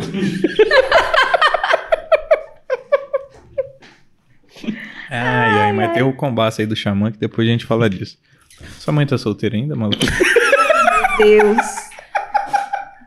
Pessoal aí que não sabe, Do nada. do nada. Pior, Tá com dor na costa. não tá tudo. sob efeito de É álcool. que eu lembrei dela agora. Não tá dando desculpa, né? Não tem nem desculpa. Mas pode Mas, ficar. é, Foi só uma pergunta. Mas pode ficar. Melhor ficar. Em breve. Foi uma pergunta básica. Melhor ficar. Ela tá solteira, que ela não respondeu, que se ela não tivesse, era só. Pronto, tirei a minha informação e vou aproveitar pra gente chamar o Dan Canvas, hein? Chama o Dorcão. Melhor.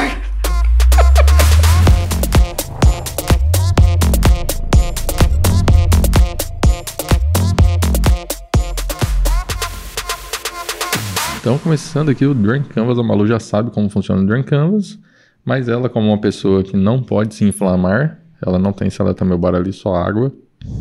Eu só tenho uma Não, opção. não, é nova regra é o seguinte: convidados reincidentes, salvo o Tchatchael, é, eles só podem tomar a Seleta Meu Bar. Não vai ter nem nova opção, né? regra. Se não só nós vamos tomar, meu. É isso aí.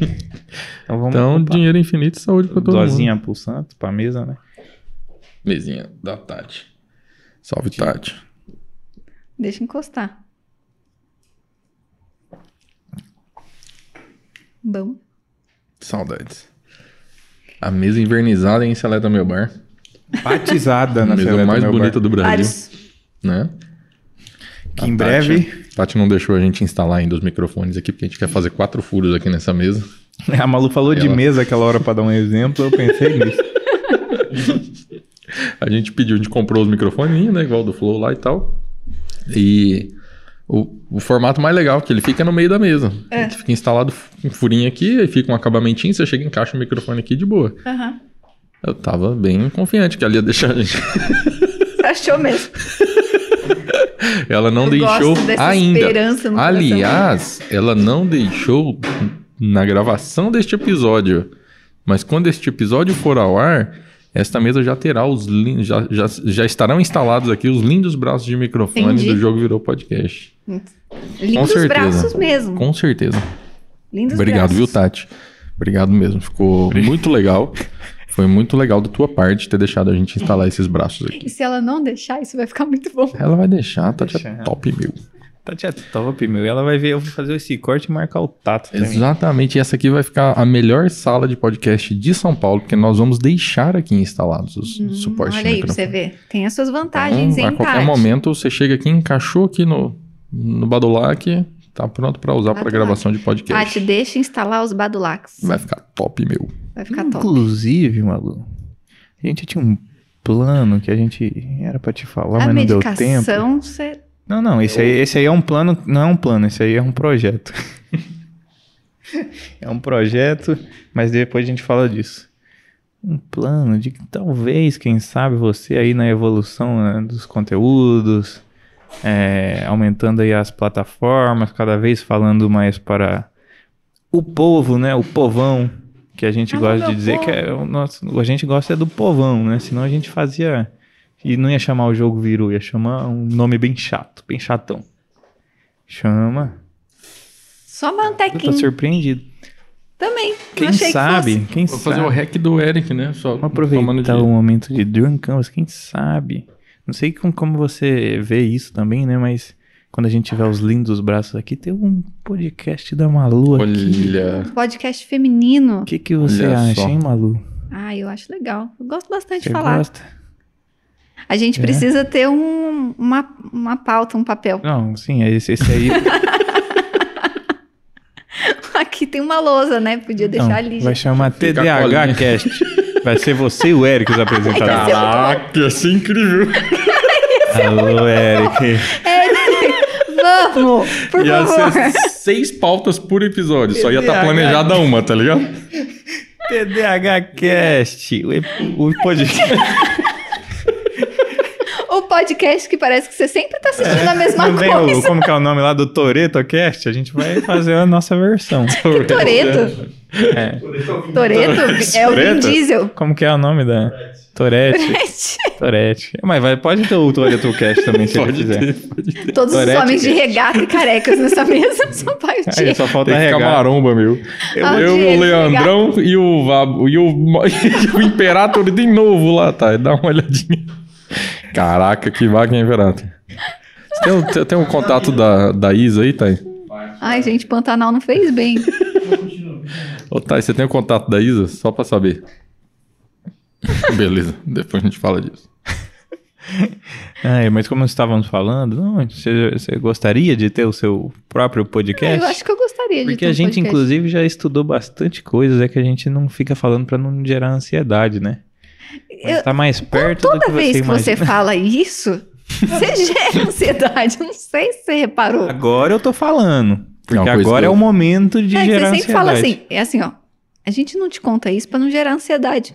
É não, mas é, não, quando, a gente, quando a gente fala isso é porque a gente já tá prestes a contar, É entendeu? porque a ansiedade ela já pode estar ah, rolando. entendi, tá. Entendeu? Você gera ansiedade pra próxima coisa que vocês vão falar, que vocês não falaram ainda. Boa. necessariamente. Não, não, também. Mas é boa, eu achei boa. A gente tá aprendendo a conviver. Sim. É assim, a gente não fala tudo que a gente pensa, mas a gente pensa em tudo. Exatamente. É só pensar, é só saber disso. Se sabe disso, vai ficar tudo bem. Só É que aí você pode confiar. Confia, confia.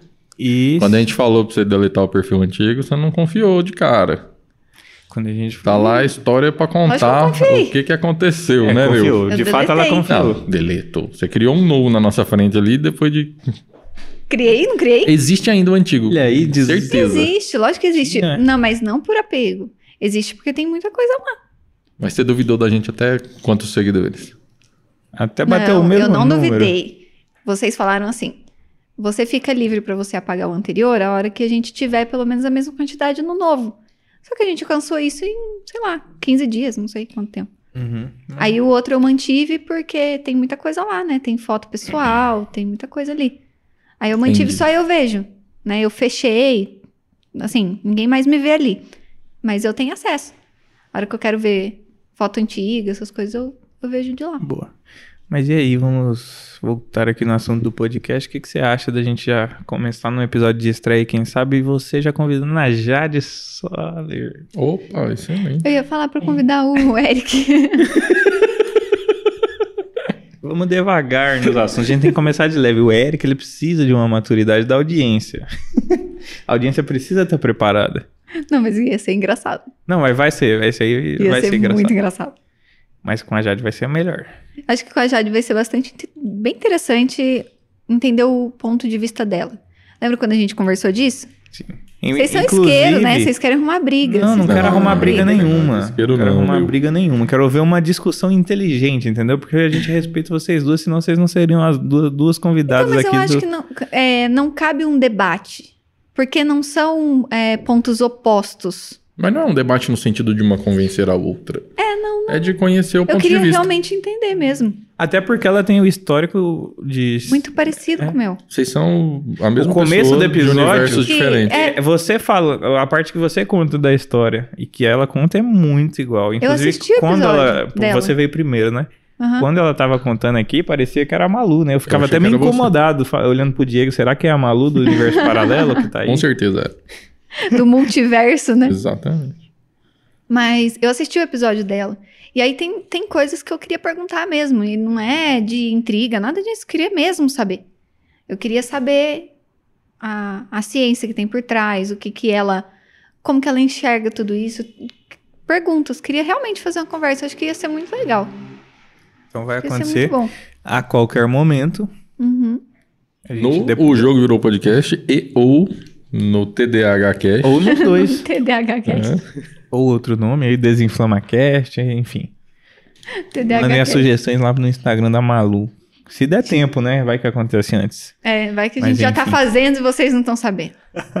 Mas vai ter os Mas braços. é pra não deixar vocês Vai ter ansiosos. os braços. Vai ter os. Lindos braços para microfones instalados no centro da mesa do Inclusive, a gente pode chamar a Tati, né? Porque a Tati é uma vegana. Caraca, a gente pode chamar a Tati e tentar convencê-la durante o episódio a deixar a gente instalar os braços de pod... do, dos Em microfones. co- qualquer movimento que ela fizer assim, ó. Aí, ó. dava pra você estar encostado o tempo inteiro. Espero que ela não esteja ouvindo ali do outro lado da porta. Não, mas o, o trabalho, tá, ela, ela vai deixar. Ela vai deixar. Ia ser legal a mesa, né? A gente pediu um lanche. Cada uma pediu o seu. Ia ser Pronto. legal. Nossa, você é ali a Jade, né? É. Vocês podiam pedir uma almoção e cada um comia uma parte. Mesmo almoço? Pede um PF. Não, um almoço Pedir um gigantão. PF. A Tati Pede um come a PF. Salada e o tomate. Como- A Jade come O a carne e a feijão e a Malu pega come a um pouco de cada ali. O arroz com feijão, maluco. mano. Mas a Tati também vai comer o arroz. com bacon. feijão. Arroz com feijão e É bacon. verdade, Boa. a Tati também pode. A Jade vai comer o aí você bacon vai, também, é, com certeza. aí você vai pegar o bacon da Jade. Ah, é. E a Jade come um Tá quilo. vendo como a gente consegue interagir com todos os Não, as com visões certeza. do multiverso? Vai ser excelente. Inclusive, a gente certo. pode convidar a Jade, pode convidar dos nossos convidados, né? A Tati não, mas a Tati mora no nosso coração, então a gente vai A falar gente dela. pode chamar a Tati também. Vamos chamar a Tati também, acho que a gente precisa chamar Vamos chamar a Tati pra pro jogo virou. Pro jogo virou podcast. Também né? pro TDAH Cast.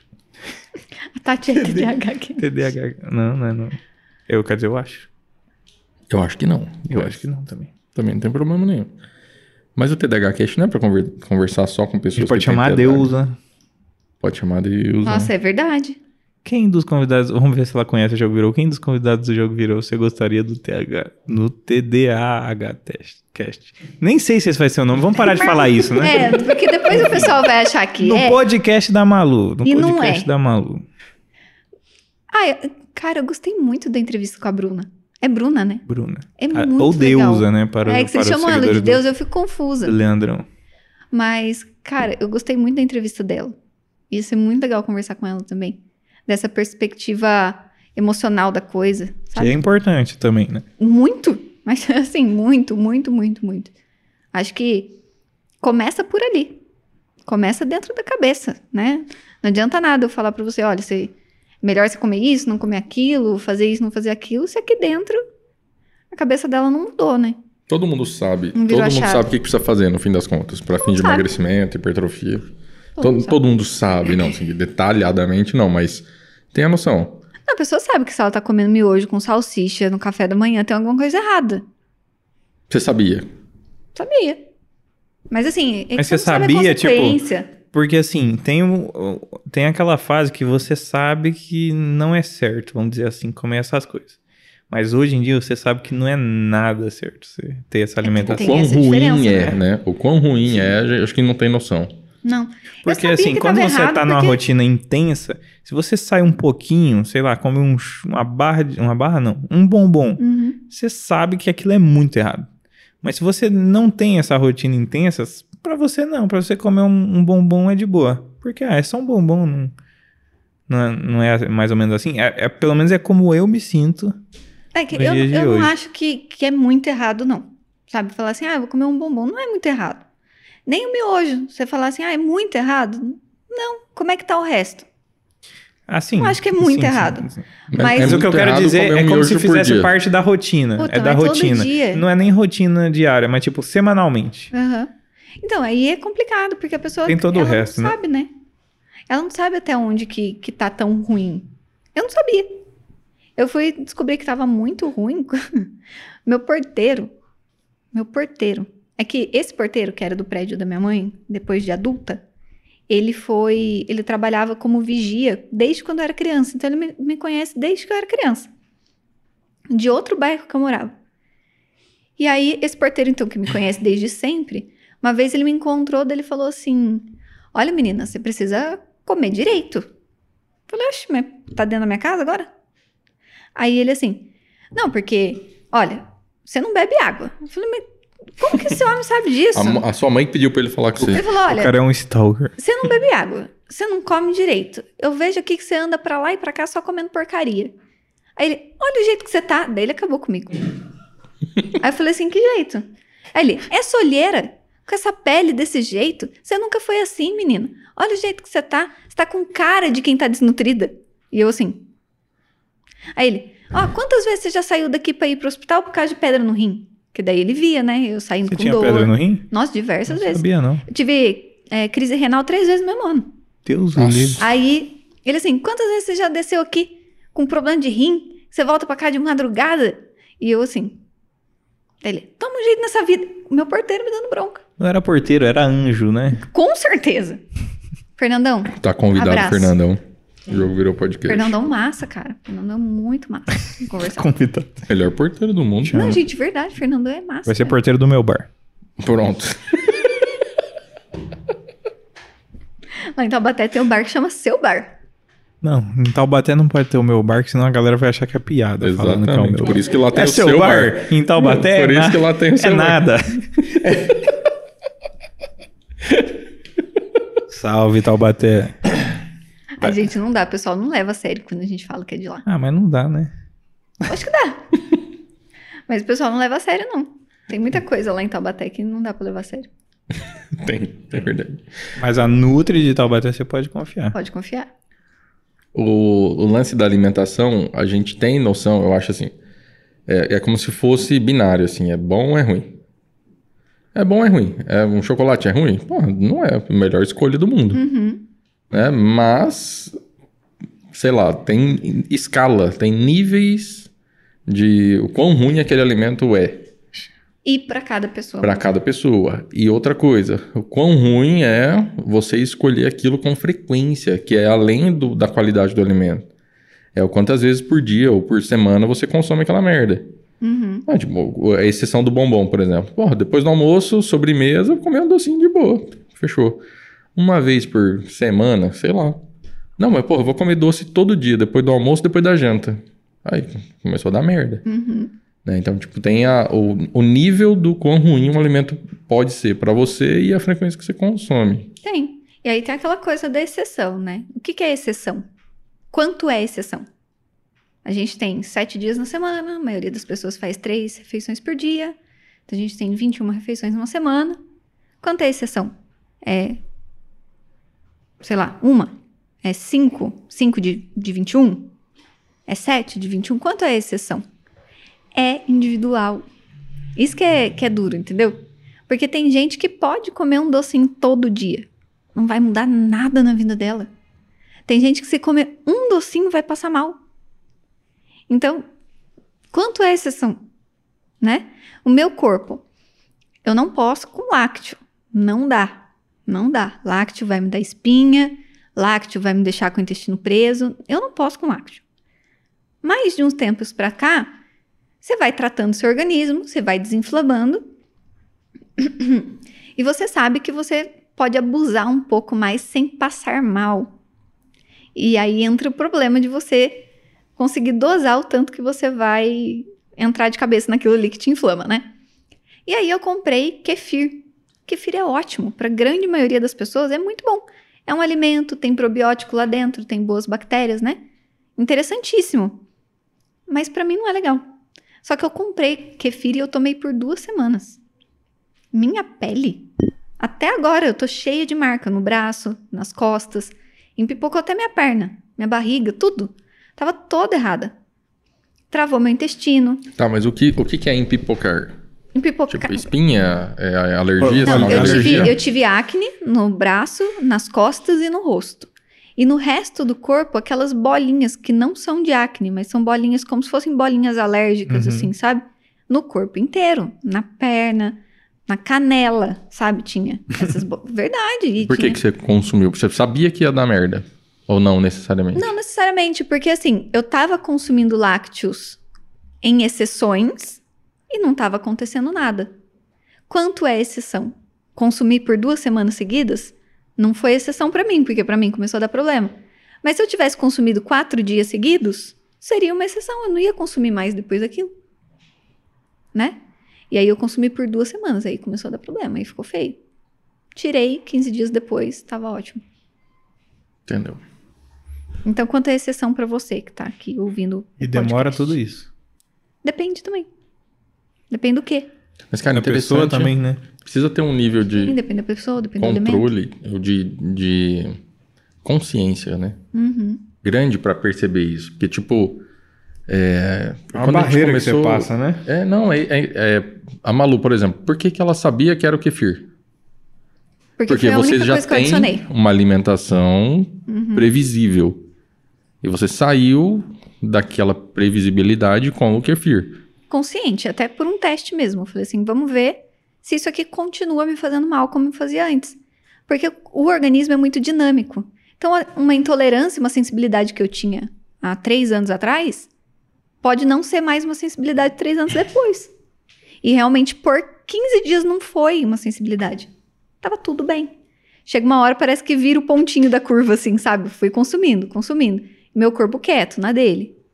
Daqui a pouco virou a curvinha. A hora que virou, aí degringola de uma vez, né? Então, por 15 dias estava tudo bem. Depois disso, não tolerou mais. Então, eu sei que realmente não tolera. Eu não preciso consumir 15 dias para saber que eu não tolero. Eu já sei que eu não tolero.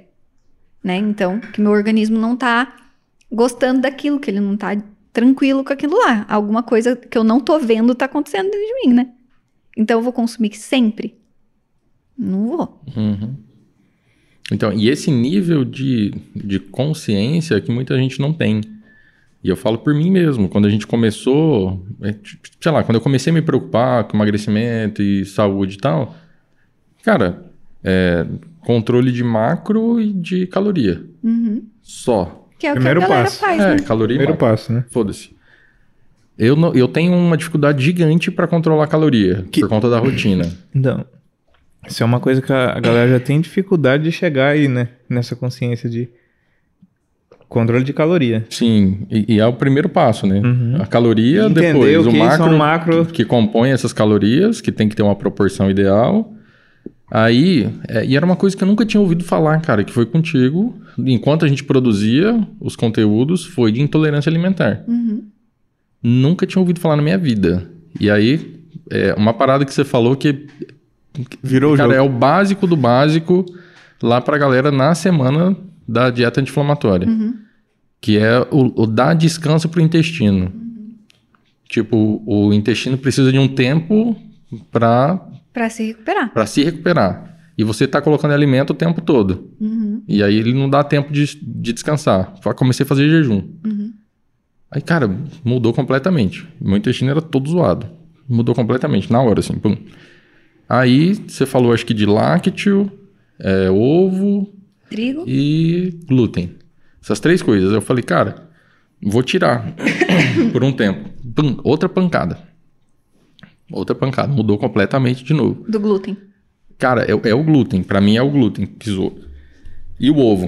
Uhum. O ovo me zoou também. Mas, tipo, eu nunca tinha nem cogitado Parado a possibilidade. Por quê? Porque o ovo é um alimento saudável. Eu tenho meta de proteína que eu preciso bater bater. com ovo. As gorduras são boas. E tem micronutrientes. E não sei o quê. O ovo é top. Uhum. Não pra mim. Então, tipo, a- a- acompanhando para fim de produção de conteúdo dos lançamentos e tal, cara, comecei a reparar em umas coisinhas. pum, aí foi quando eu comecei a conseguir emagrecer. É. Ó pra você ver. Que loucura. Não foi para emagrecimento. Uhum. Mas foi onde gerou o resultado de emagrecimento. Que é o resultado que a gente tem de aluno do PD30, né? Que entrou num programa de desinflamação não pensando em emagrecer. Às vezes até já tinha desistido, falado assim: ah, eu não consigo fazer dieta, eu não consigo emagrecer, não consigo controlar a caloria, não consigo nada. Tá, mas e o resto? Seu organismo ele tá conseguindo trabalhar junto com você em prol do seu emagrecimento? Ou você tá jogando contra ele o tempo todo? Porque você faz restrição calórica, é um estresse. Restrição calórica é um estresse pro, pro, pro organismo. Você faz restrição calórica, já estressou ele um pouquinho. Já coloca na sua dieta um monte. Você não tolera ovo, mas tinha lá oito ovos para você consumir por dia porque você tinha que bater proteína. Você inflamou mais um pouquinho. Aí tinha lá glúten, porque, sei lá, por algum motivo você não tirou. Seu nutricionista achou que não precisava. E você continuou consumindo aquilo lá. Ninguém falou pra você que você tinha que controlar seu ciclo circadiano. Então você trabalha pra caramba, você dormia de madrugada, acordava, sei lá, acordava cedo, dormia pouco, ou acordava tarde no dia seguinte, e, né? Tem todo o estresse do seu trabalho, tem tudo mais. Vai somando tudo aquilo lá, você tá jogando contra, contra o seu próprio organismo. Por que, que ele vai colaborar? Por que, que ele vai emagrecer? Por que, que ele vai liberar aquilo que ele tem de mais precioso, que é a energia? Ele vai segurar tudo. Você precisa de energia para você enfrentar todos esses desafios, né?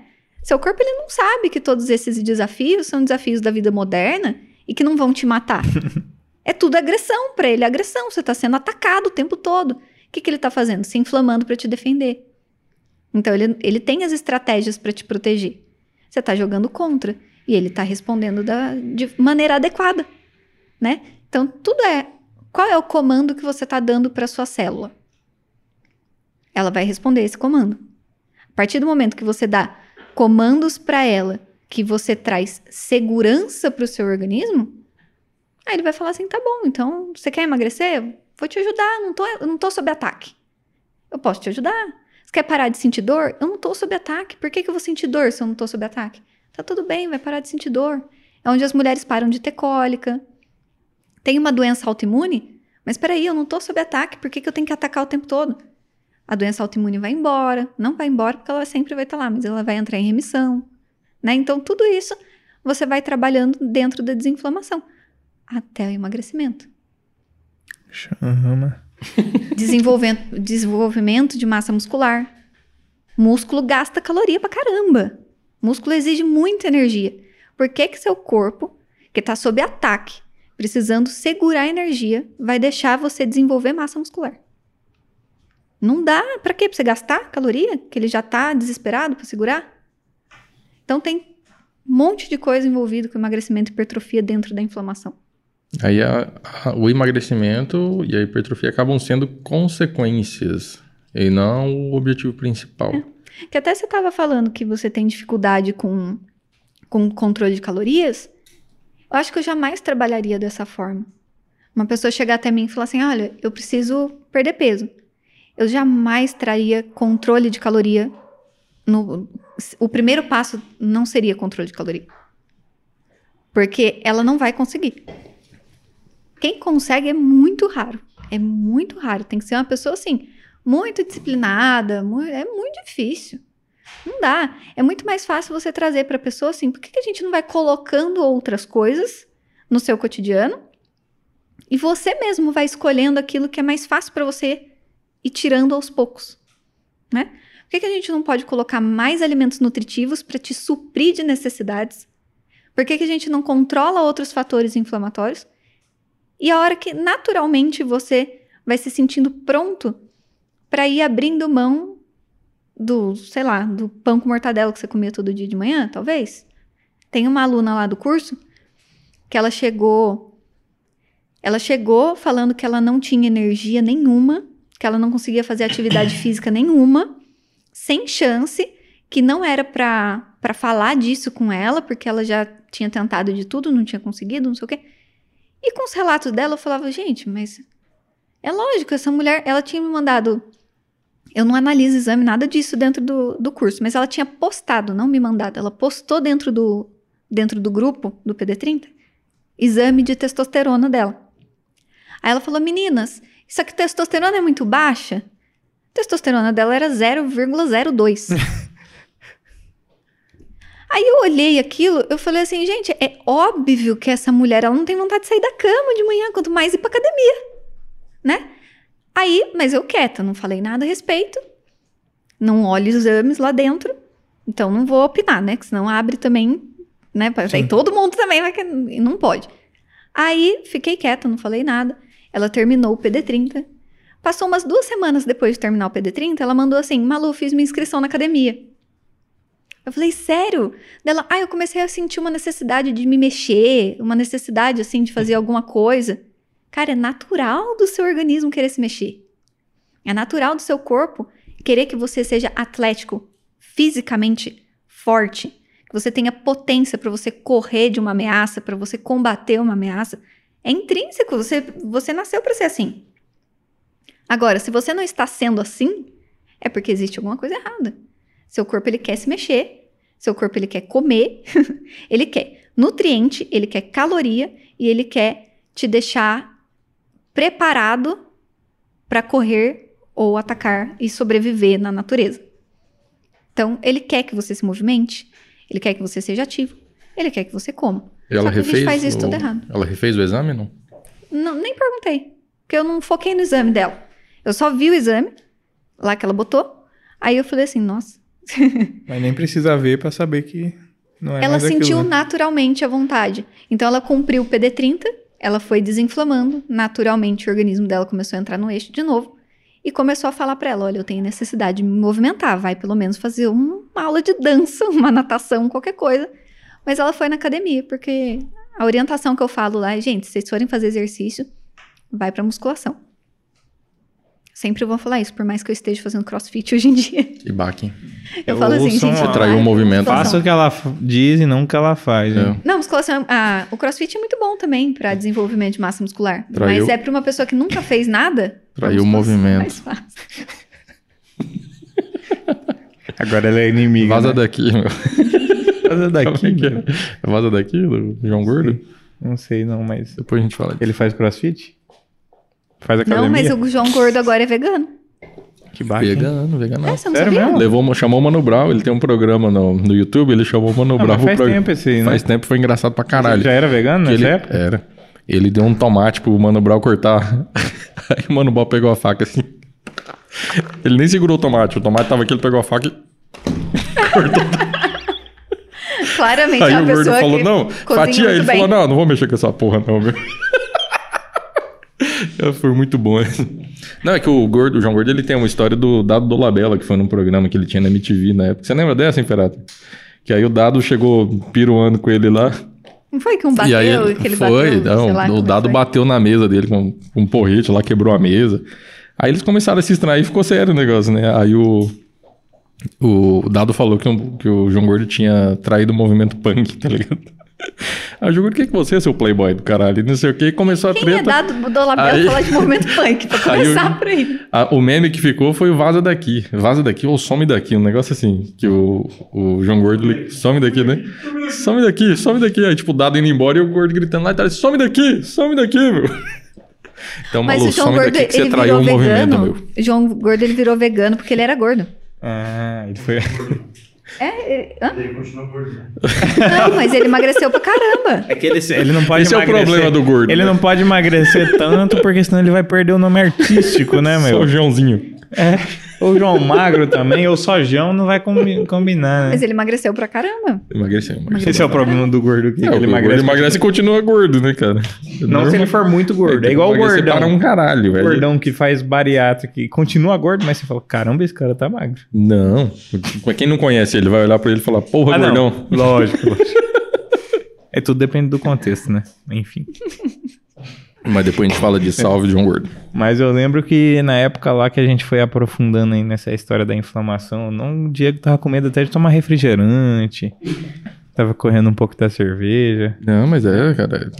Não, mas é, é sério, a gente pensar, mudou, né? É, a Cara, gente tomava é cerveja pra toda gente. semana. Não, mas é, é, é pílula. A gente- É aquela pílula. Que a gente, meu, você faz crossfit, sabe? É, sai daqui, meu. Você não tem nada a daqui. ver. Aqui é nós aqui e você aí, tá ligado? Crossfiteira, meu. A gente Testemunha tomava cerveja. Que, me zoando, mas não pega o Duas, leg três vezes por pego. semana. E é um desafio. Como é que é? Tá me zoando, mas não pega o leg É um desafio? Eu não pego mesmo. Então, É um Mas desafio. então, mas por isso que eu faço judô, né? Pra usar Depois- a sua força contra você mesmo. Depois a gente fala disso. É, mas real, cara, tem um monte de coisa que, na verdade, é, é a consciência que a gente tava falando.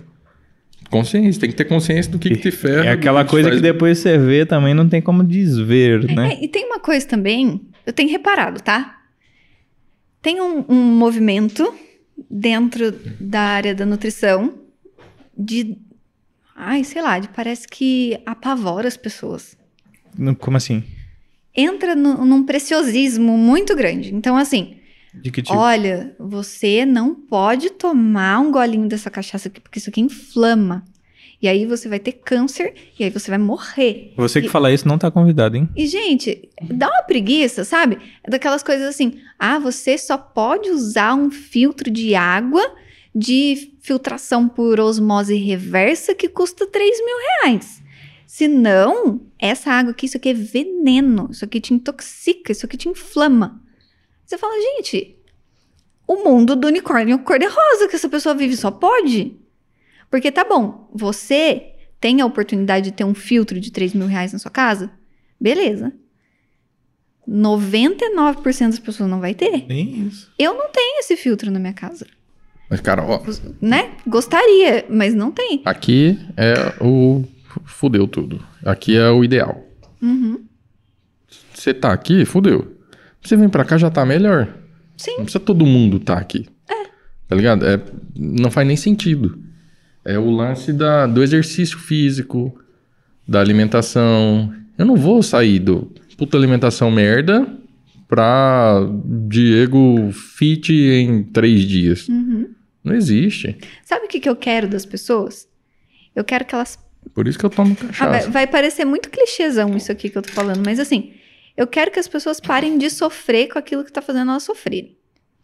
Então, se a pessoa tá sofrendo porque ela se alimenta mal, porque ela dorme mal, porque ela, sei lá, porque ela não se exercita, daqueles fatores que eu falei que a gente consegue resolver, eu quero ajudá-las com isso. Agora, tem coisa que eu acho que é preciosismo. É assim, olhar para aquilo que é o mundo perfeito, não dá e você traz um pesar, sabe? E esse pesar eu, eu vejo no meu, no meu Instagram, quando as pessoas chegam na minha caixinha de pergunta falando assim: Ah, Malu, mas eu não consigo tomar água do filtro W20, não sei o que da- das quantas. O que, que eu faço? Eu vou me inflamar? Poxa, ela tá com medo. Aquela outra pessoa não tá passando uma esperança para ela, tá passando medo. E aí aquela pessoa, ao invés dela se empolgar de, de mudar a vida dela, ela vai falar: ah, eu nunca vou conseguir, porque eu não consigo comer orgânico. Eu faço plantão noturno. Eu não tenho filtro perfeito. Eu, né, sei lá, tenho quatro filhos. Como é que eu faço? Aí eu tô lá para mostrar como é que dá para fazer. Porque o lema do negócio é desinflamar para inflamar com segurança. É impossível você não não viver, expor, né? não se expor. É impossível, não tem jeito. Então eu acho assim, preciosismo. Eu gosto muito desses nutricionistas que eu tô falando deles. Porque eu acho eles assim, tecnicamente maravilhosos, eles têm muito conhecimento. Mas eu acho que a forma de você passar isso para sua audiência precisava ser mais leve. Sabe? Para a pessoa não achar que é impossível. Porque é possível. É isso que a gente vê dentro do PD30. Foi isso que eu vi na minha vida. É isso que vocês estão vendo aí na vida de vocês. É o que a gente vê dentro do PD30.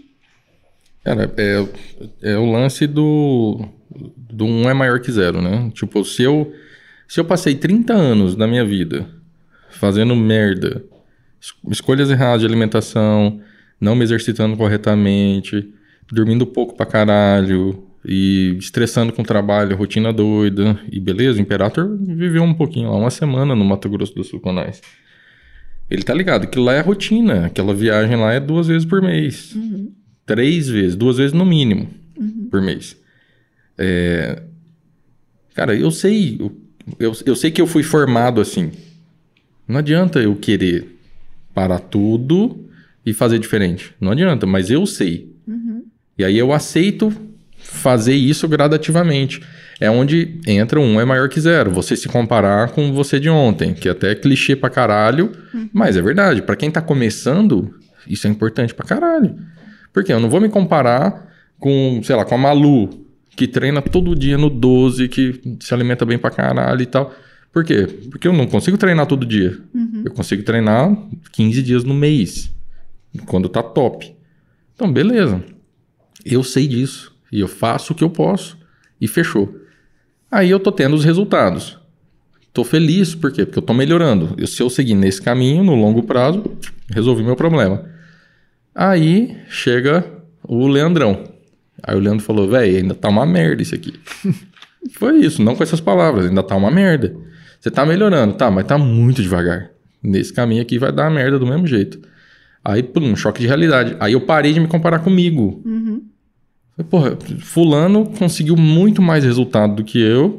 É, a vida dele é um pouco diferente, sim, mas ele me mostrou que dá pra fazer. Então, aí eu mudei meu parâmetro. Porque se o meu parâmetro sou eu de, de um mês atrás, de dois, de três meses atrás, Nivela por ainda baixo. ia tá bom. Só que eu ia estar melhorando devagar. Então, eu conheço alguém que melhora muito mais rápido e eu, cara, eu vou me nivelar por esse cara. Então, o que, que eu tenho Eu, que no fazer? caso. O Dylan. Não era, mas o Dylan também. O Dylan evoluiu muito mais Não rápido. Dylan evoluiu muito mais rápido. A rotina é muito diferente. Uhum. Então, é, é isso. Tipo, muda o parâmetro. É, como- mas tem que ter a consciência da parada. A consciência da parada. Você não vai salvar 30 anos de escolhas ruins em um mês, em seis meses. Mas Você resolver em Mais cinco uma anos. vez é, é a história de, do poder, da autonomia, né? O que, que é o meu corpo? O que, que é bom pra mim? Adianta eu me comparar com a Pugliese? Não dá, entendeu? A mulher tem dinheiro infinito, então ela pode fazer todos os procedimentos estéticos E possíveis. saúde pra todo mundo. Só pra não perder o gancho. Ela pode fazer todos os procedimentos estéticos possíveis, ela pode usar toda a suplementação mais cara que existe, ela pode. Ela não precisa se preocupar se o preço da carne aumentou ou não. Ela não precisa se preocupar com nada disso. Ela pode acordar todos os dias de manhã e fazer yoga na beira da praia nas Maldivas, né? Então, o nível de, de desinflamação dela é diferente. A minha vida é o quê? A minha vida é. Eu moro em Taubaté, eu tenho todo, toda a minha vida acontecendo lá, eu tenho minha família, eu tenho de quem cuidar, eu tenho um monte de coisa pra fazer. Não dá pra eu acordar de manhã e ir pras Maldivas fazer. O que, que é pro meu corpo? O que, que é dentro da minha vida? Até a questão de se comparar. Eu, não- eu não olho lá no outro. Nem no outro que tá longe, nem no outro que tá perto. Eu olho no meu mesmo, só que ao invés de olhar pro anterior, que eu me nivelaria por baixo, eu olho e falo assim: onde que dá pro meu corpo chegar? E por conhecer e por ter autonomia e poder dado pela informação e pelo conhecimento, eu sei onde o meu corpo pode chegar. Então eu, eu me nivelo por mim mesma no amanhã. Eu olho lá e eu falo assim: ah, tá bom. O meu corpo chega lá. Não chega no da Pugliese, mas o meu corpo chega até aqui. Então é ali que eu quero chegar. Se eu olhar pra cá, eu vou sempre falar assim: ah, eu tô melhor que ontem, então isso aqui é o suficiente. Mas ainda não é o bom o suficiente, Uhum. né? Diria o Brunão mais que ontem, né? Mais que ontem. É isso aí. É só uma curiosidade. O dinheiro é infinito e saúde pra todo mundo, né, que o- é o brinde oficial do Duran Canvas. Ele surgiu quando a gente achava, eu achava, que dinheiro infinito era suficiente para resolver todos os problemas. O dia que eu tiver dinheiro infinito, acabou o problema. Por quê? Porque quem não teve dinheiro quando era moleque, acredita que o dinheiro resolve. E aí, quando você começa a ter algum dinheiro, você começa a resolver os problemas. E aí vai tudo dando certo. Você terceiriza tudo pro dinheiro. Tá, porra, aquilo não dá pra resolver, porque eu ainda não tenho dinheiro suficiente. A hora que eu tiver, vai resolver. Só que aí chega a vida e dá uma pancada, né? Porque a saúde nem sempre é assim. Porque tem coisa que o dinheiro não resolve. E aí, tipo, eu tive uma dessa, não comigo, com alguém da minha família, eu falei, cara, não interessa quanto dinheiro eu ganhar, isso aqui eu não vou conseguir resolver. Então aí surgiu o complemento saúde pra todo mundo. Não, na verdade era saúde infinita, dinheiro infinito e saúde infinita. E aí veio a pandemia e aí virou dinheiro infinito e saúde pra todo mundo. É, porque a gente tem, nós temos pessoas que estão próximas de nós, que, cuja saúde ou a falta dela impacta na nossa vida. Sim. né? Quando a gente se preocupa, quando a gente quer ajudar, quando a gente participa da, da solução do problema. E aí, se ela, apesar de ter dinheiro suficiente para tratar, o- dependendo do problema de saúde, ela não vai ficar 100%, mesmo com o melhor tratamento do mundo. Então, aí a saúde, enfim, a saúde para todo mundo entra no. É aquela coisa, né? Você ter dinheiro é bom. A hora que você tem dinheiro suficiente, você vai ter que se preocupar com coisas que o dinheiro não resolve. Exatamente. E aí, meu filho, os problemas ficam um pouco mais intensos. Os problemas que o dinheiro resolve é muito fácil de É resolver. fácil, cara. É isso aí. É verdade. Exige. E não tem dinheiro que compre, né? Na verdade, você vai entrar em outro mundo, né? Outro jogo. Você vai ter que fazer coisas que talvez você se colocou ali numa situação que você está acostumado a pagar para alguém fazer ou pagar e resolver. E aí, de repente, você é responsável de, novamente pelas, por várias escolhas que você tem que fazer todos os dias por um grande período de tempo. Profundo. Profundo. Profundo. E aí a gente entra em outros assuntos que são mais profundos. Tipo, É, naquilo que você crê. Porque na hora que você não pode resolver, quem vai resolver? Ou não vai resolver? E se não vai resolver, você vai sofrer a consequência sozinho? Ou você crê em algo com o qual você consegue dividir a carga? Né? Então, você passa a ter também é, pensamentos que precisam ir um pouco além do dinheiro também. Um pouco não, muito além do dinheiro né? Você não, não vai conseguir resolver. E aí? E aí vai mexer com a sua autoestima, vai mexer com a tua confiança, vai mexer com o seu senso de propósito, vai mexer com o seu crescimento em todas as outras áreas da sua vida, com a sua família, com tudo. Então, quando fala assim, ah, dinheiro traz felicidade ou não? O que, que você acha? Traz, traz. Traz alguma felicidade que é resultado de momentos de alegria. Você, Que ele coleciona, você passa a colecionar momentos de alegria. Você passa a não ter mais problemas que você tinha, então é bom pra cacete. mas não é o Mas não é garantia. Mas não é a garantia. Dinheiro é igual diploma. Te ajuda, mas não resolve. Mas não garante muita coisa também. Não é nem igual, eu acho que é uma comparação. O pífico diploma ele tá muito Tá embaixo. bem pior. Até porque diploma não tá dando dinheiro, né, velho? Então não dá nem. Nossa, gente, meu diploma não me deu, me deu um Seus, total né? de zero reais. Seus diplomas. Um total de zero reais. Você não é exclusiva disso, não, a maioria. A gente tá com um Anderson. projeto aí pra transformar essa realidade no Brasil. Ainda bem. Depois a gente fala disso. Alguém precisa fazer isso. Parar de Vamos tirar fazer. o pessoal da, da Enquanto- ratoeira. Agora as pessoas vão ter opções pra desinflamar, pra ganhar dinheiro. E aí eles vão poder fazer o brinde com toda a segurança do dinheiro infinito e saúde, pra todo mundo. Isso aí. Fechou? Fechou. Perguntinha, novas perguntinhas, né? Agora que a Malu tem novas experiências aí com. E ela nem lembra o que Da ela falou também no primeiro. É, Não com certeza ela não lembra. Ela tem TDAH, chama. Não, eu lembro. Não, mas não tem amnésia. Ué, Eu lembro que eu contei. Eu, eu lembro que eu contei sobre a história do meu intestino, sobre como eu saí da, da engenharia e cheguei aqui. mas uma coisa A que você não não, falou nada lembra. disso. Não, uma, uma história que eu fiquei incomodado que você não contou e agora você tem a oportunidade de contar é, do, Porteiro Tião. é que- do galo que Fernandão. você tinha. O galo. Eu Galo. contei no Não podcast. contou. Não contou, você contou lá pra Não gente, contou. lá em Em- Campos do... em São José. São José. São José dos Campos. Sério que eu não contei aqui? Não contou. Você quer que eu conte? Por favor. Eu tinha um galo.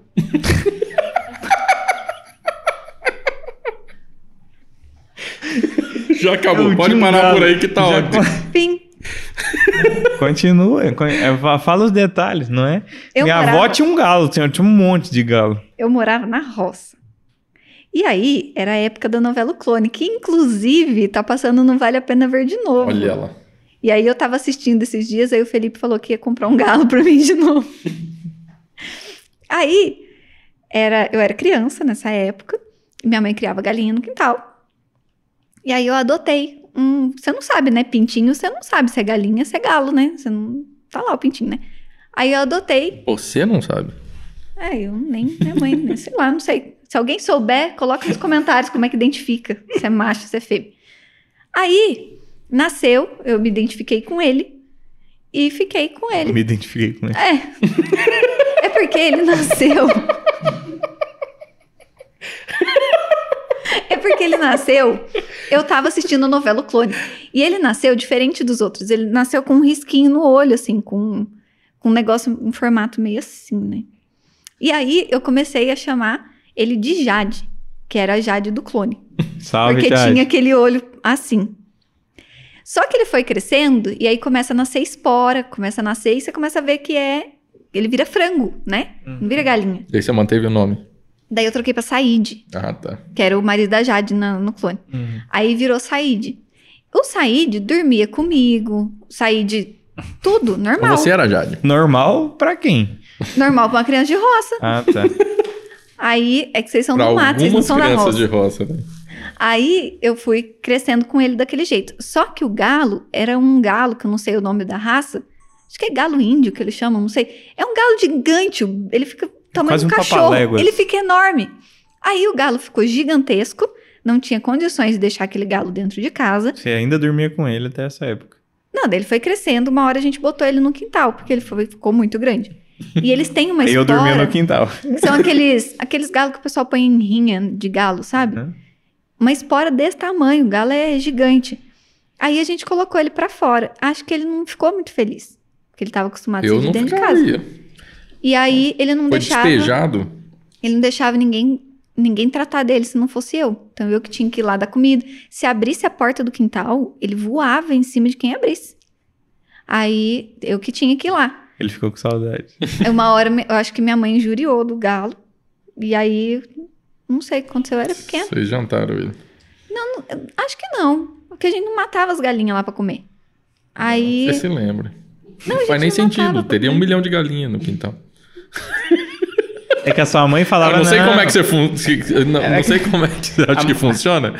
A mãe falava. A mãe falava, não, a gente não mata, não. Eles se reproduzem. Aí, uma hora tem que limitar. Não, né? mas a gente tinha, assim, a gente vendia, as galinhas fugiam. Porque não era, assim, uma criação pra gente ter, pra produzir, nada. Era.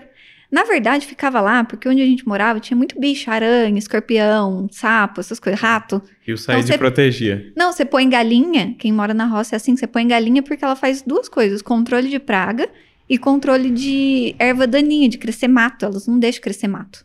Então fica mais fácil você ter quintal, limpar o quintal, você ter galinha. Então a gente tinha por isso. Aí elas. Só que a gente não cortava a asa, não fazia nada dessas coisas. Então a galinha pula, né? Ela não voa, mas ela tem asa, ela pula pro vizinho. Sei lá, a gente não, não matava as galinhas lá. Eu lembro porque a gente ia no supermercado comprar o, o frango pra comer. É verdade, é verdade. Mas aí o E- Said. Sai de estar vivo hoje, feliz. Não sei, eu, a minha mãe Vivendo, diz. Como que foi? Ele. Não, a como, minha que ele como que ele se portava enquanto ele tava lá fora? Não, a minha mãe Eu imagino diz. que ele não ficou poucos dias lá. Não, ele ficou um bom tempo lá. Só que o que, que minha mãe falou? Um dia entrou um cachorro, um, o Rottweiler da vizinha, conseguiu passar pela, pela grade que dividia as duas casas e entrou no nosso quintal.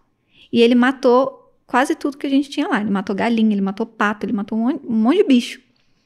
E aí, depois disso, a gente ficou só com duas galinhas. O resto ele tinha matado tudo. Os patos todos ele matou. Aí minha mãe falou que o Said tinha pulado para pro vizinho, porque tinha ficado pouca galinha no quintal. E o vizinho tinha mais. Aí ela falou que ele pulou para lá. E como tudo é chácara, né? A gente não sabe. Então não sei o que aconteceu com ele. O Said Ah, pulou a Said. cerca, isso que aconteceu. Segundo minha mãe, ele fugiu. Tá convidado a sair. de- Mas era meu galo. Então tá aí a história, para quem queria saber. Eu tinha um galo, sim, ele foi criado dentro de casa como um ser humano.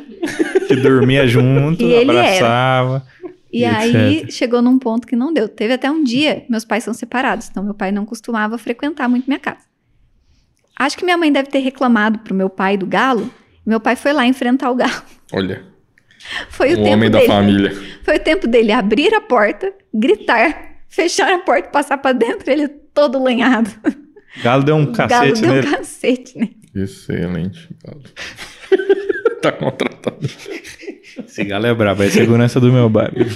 Tadinho. Como é que é dormir com um galo? Que, É. Dormir embaixo do, Com- da Não, ele dormia no coberta? pé, É. no pé da cama, e eles dormem igual o galo dorme no puleiro mesmo. Dorme deitado assim, né? Não sei como é que. Fica colhidinho assim. Achei que você fazia uma conchinha com ele, abraçar É, o, o Não, pescoço ele dele deitava aqui. no pé da cama lá e ficava ali encolhidinho. Cagava a casa inteira. Excelente, galo. Muito bom. então, para finalizar as perguntinhas para o meu bar, aproveitando esse momento de Drunk Canvas, que você já conhece, não sei se você se lembra. Lembro? Quando você tiver o seu bar, o que, que não pode faltar nesse bar, fora um galo?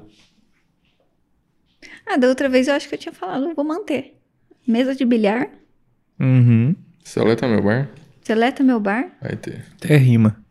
é jukebox. Jukebox. Jukebox. Jukebox é uma Nossa, boa. gente, tem que ter. Acho que da outra vez eu falei roda de samba, mas Boa. jukebox é bom também. Sim. Só não vai ter Star Wars, né? Que não combina muito. então a roda de samba obrigatoriamente vai ter que ter. a Malu, inclusive, o Imperator, ela gosta de Star Wars e de pagode. Ela foi a primeira amostra aí. Fora da curva. Sim. Se você não entendeu essa piada, vai assistir o episódio do King com o Imperator. E o que que não pode ter de jeito nenhum, Malu, no bar, que senão vai ficar tudo chato, vai estragar a experiência. Comida ruim. E garçom sem educação. Uhum. Seu bar quente. Seu bar não. Seleta meu bar quente. Não, isso aí... não- é. Não pode ter. Ah, não vai Seu ter. bar é lá em Taubaté, viu? Seu bar. Será que ele falou assim? O que, que não pode ter no Não seu pode bar ter no quente? meu bar, Taubaté. Acabou. Taubaté já tem um bar chamado seu bar. É isso. Acho que é isso. Então fechou. Mais uma vez, como que a galera te acha aí nas internets, Arroba malu.de carvalho. no Instagram e nas outras redes sociais, YouTube, Malu de Carvalho. chama. Todos os lugares. Beleza. Valeu demais, Malu, mais uma vez a Muito presença. obrigada mais uma vez. Tamo juntos. Obrigada, meninos. E É nóis. Obrigada. Valeu, valeu.